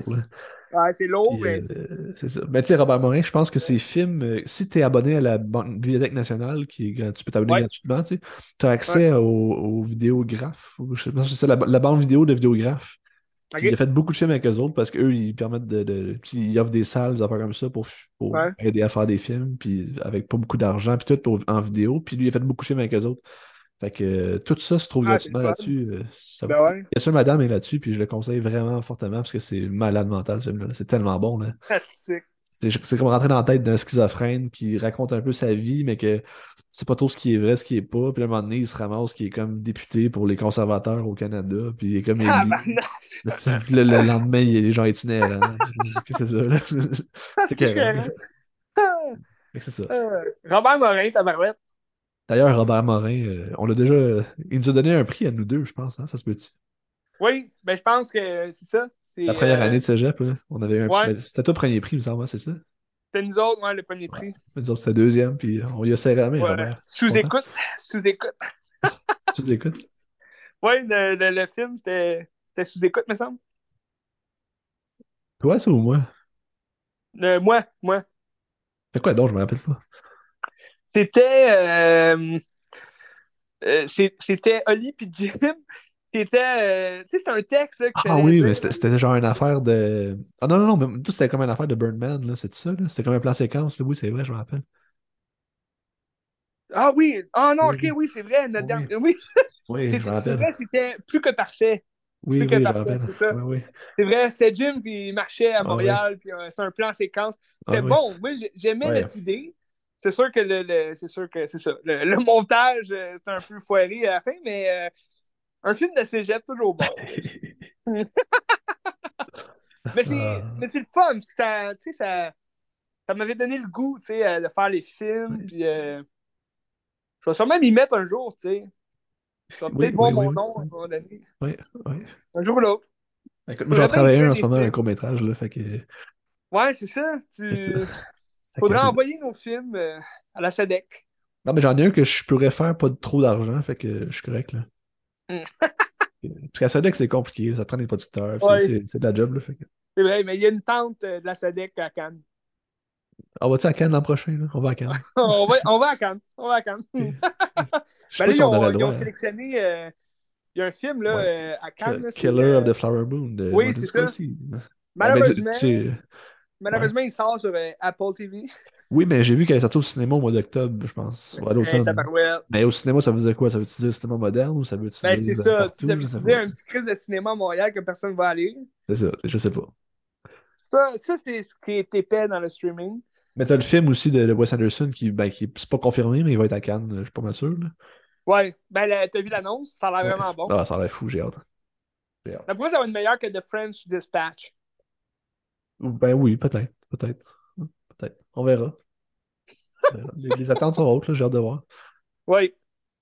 Mais en plus, euh, les nominations à Cannes, ils sortent probablement dans deux semaines ou à peu près. Là. Je sais pas. Ouais, non, ben, parce que Cannes, c'est toujours à, à, la fin du mois de mai. Fait que ouais. les nominations s'en viennent dans pas long.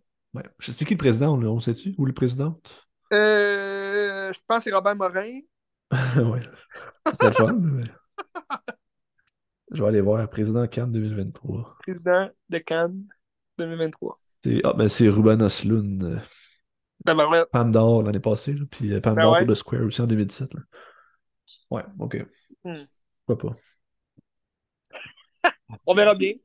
En tout cas, Robert Morin, euh, allez voir ça. Oui. Euh, ça vaut la peine. Ça vaut vraiment la peine. C'est un cinéaste qui comme il sort, du, il sort de l'ordinaire puis il sort du commun au Québec. Puis il faut, faut, ah, ouais. il faut découvrir ça. C'est important. Non, c'est clair. C'est clair. Hmm. Tellement des bons films à regarder. Face Off. Euh... Plein d'affaires, trafic, Robert Morin. Très bon podcast, mon Benz. Oui, oui, oui, oui. Qu'est-ce que tu regardes pour la semaine prochaine? Euh, ben là, il y, a, y a Bungalow de Laurence Côté-Collins qui sort au cinéma vendredi. Je ne sais pas si je vais oh, aller cette semaine ou la semaine prochaine. On verra. Ça a l'air bon. Vendredi prochain, le, 7 avril? Oui, le 7 avril. Mais c'est Mario qui sort aussi. Mais Mario, je suis pas sûr si je vais le voir. Ça m'intéresse, en même temps, je suis comme. Ah. Il va juste durer une heure et demie. Fait que c'est quand même pas si long. L'affaire, c'est que moi, je vois comme derrière le film, c'est juste une affaire de cash. Puis genre, c'est ça fait chier, là, C'est vrai. Puis c'est ça, ça, ça a l'air bon. Moi, c'est sûr je vais aller le voir. Dans le fond, la semaine prochaine, je te le dis tout de suite, là, il va sûrement avoir vu D&D. Euh, OK? Donjons et Dragons. Quand t'es trois parmi les films, là. Oui, ça a l'air que c'est super bon. ça a l'air que c'est super bon. Ben, le, pour vrai, le Rolling Tomatoes, c'est... il est fresh, là. Il est vraiment fresh. Puis, euh, fait que je vais avoir vu ça. Je vais te parler de euh, House of the Dragon. Euh, puis de Game of Thrones un peu, on en parlera. Fait que si tu veux continuer ça, là, cette semaine, Game of Thrones. Ah, mais là, j'ai commencé de, de, New Pope, la suite de Young Pope. Peut-être que je vais finir ça. On verra. On verra. Très bon avec Jude Law. Là. Ouais, c'est Jude Law, c'est ça. Ben là, il est comme mort dans saison 2. Là. Je sais pas s'il revient. Bon, le spoiler d'abord. Non, ça commence de même. Ça commence de, ça commence de même. Good. Fait que, ben c'est ça, fait que je vais euh, me parler de ça. Il y a aussi Rings of Power. Tout ce qui est médiéval, fantasy. On va parler de ça. Prochain podcast, ça va être le fun. Euh, puis, je vais inclure sûrement euh, Super Mario Bros. Parce que, veux, veux pas, c'est de la fantasy, puis t'as le Bowser qui est un dragon. Fait que, on va parler de ça. J'espère, j'espère que ça va être bon, celui-là. J'aimerais ça que ça soit bon. Ben, les attentes sont quand même hautes. Euh, j'ai vraiment aimé euh, ce que Universal a fait avec Illuminati. Normalement, c'est bon. Euh, Despicable Me, je sais pas si t'as déjà vu. Là, le... Non, non. Moi, j'ai vu les trois. Les trois sont super bons. Les Minions, c'était vraiment juste du cash grab. C'était vraiment affreux comme film. C'était pas bon. J'ai pas été voir au cinéma, hein, je te rappelle. Euh, les Minions, je l'ai vu à la télé. Je l'ai même pas fini, je pense, tellement que c'était plate. Non, c'est pas vrai. C'était au cinépark. J'avais pas le choix de l'écouter. C'est que les filles, hein, les Minions, on écoute ça. C'est le film d'avant. Tu sais, au cinépark, t'as toujours deux films. Ouais. Ben, moi, je m'en vais pas là, après le premier film.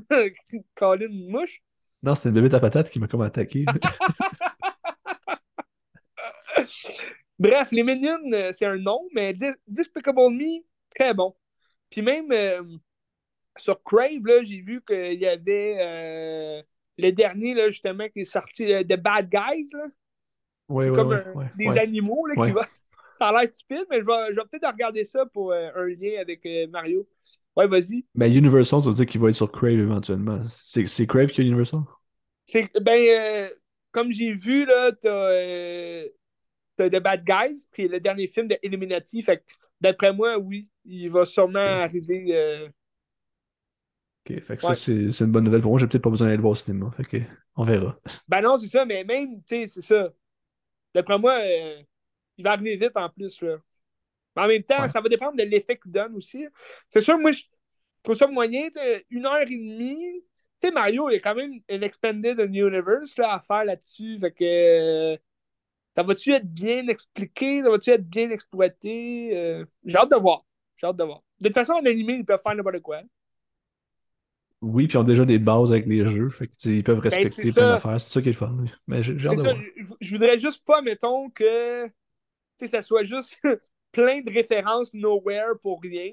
Sais, mettons le, le, Mario Kart. Dans l'annonce, tu vois qu'ils font une référence à Mario Kart, mais c'est juste comme tous les personnages qui sont en char juste pour le fun, genre de la parade, genre en char, ou ils vont vraiment faire une course, j'ai hâte de voir. On verra. Ça reste à voir, euh, ça va être le fun. Moi, ce que j'aimerais, c'est vraiment ils partent de quoi de solide pour qu'après ça, on ait un Super Smash Bros. Hmm un film, tu sais, ça serait le fun. Parce que là, ils ont sorti Zelda, ça a l'air, sur euh, Nintendo Switch. Ben, il sort le 12 mai, euh, le nouveau Zelda. C'est ça. Fait que si Zelda euh, en jeu, c'est toujours bon, ils vont peut-être faire un film là, animé sur Link. Ils vont peut-être faire un Link. J'ai toujours voulu voir un film en live action, mais si Mario est animé, ils vont sûrement faire animé. Avoue que ça serait hot, un film sur Link en live action. Euh, ben, oui, ok, peut-être, là. Peut-être. Bon, je, bon, je suis sceptique, mais... mais... les jeux sont malades, moi j'adore ça, mais... Sceptique à quel point? Euh, ben, comment tu peux capturer l'essence d'un jeu qui dure comme beaucoup d'heures en une heure et demie, mettons? J'ai sûr. En tout cas, Mario, tu sais, c'est des jeux comme tu peux faire n'importe quoi parce qu'il y a des histoires moyennes dedans, c'est plus de la plateforme. Là. Non, c'est sûr. Que un, Zelda, un film de live action, tu sais, moi je te dirais, ils mettent du budget, t'achètes euh, Peter Jackson pour qu'il te fasse un film de 3h30 sur Link.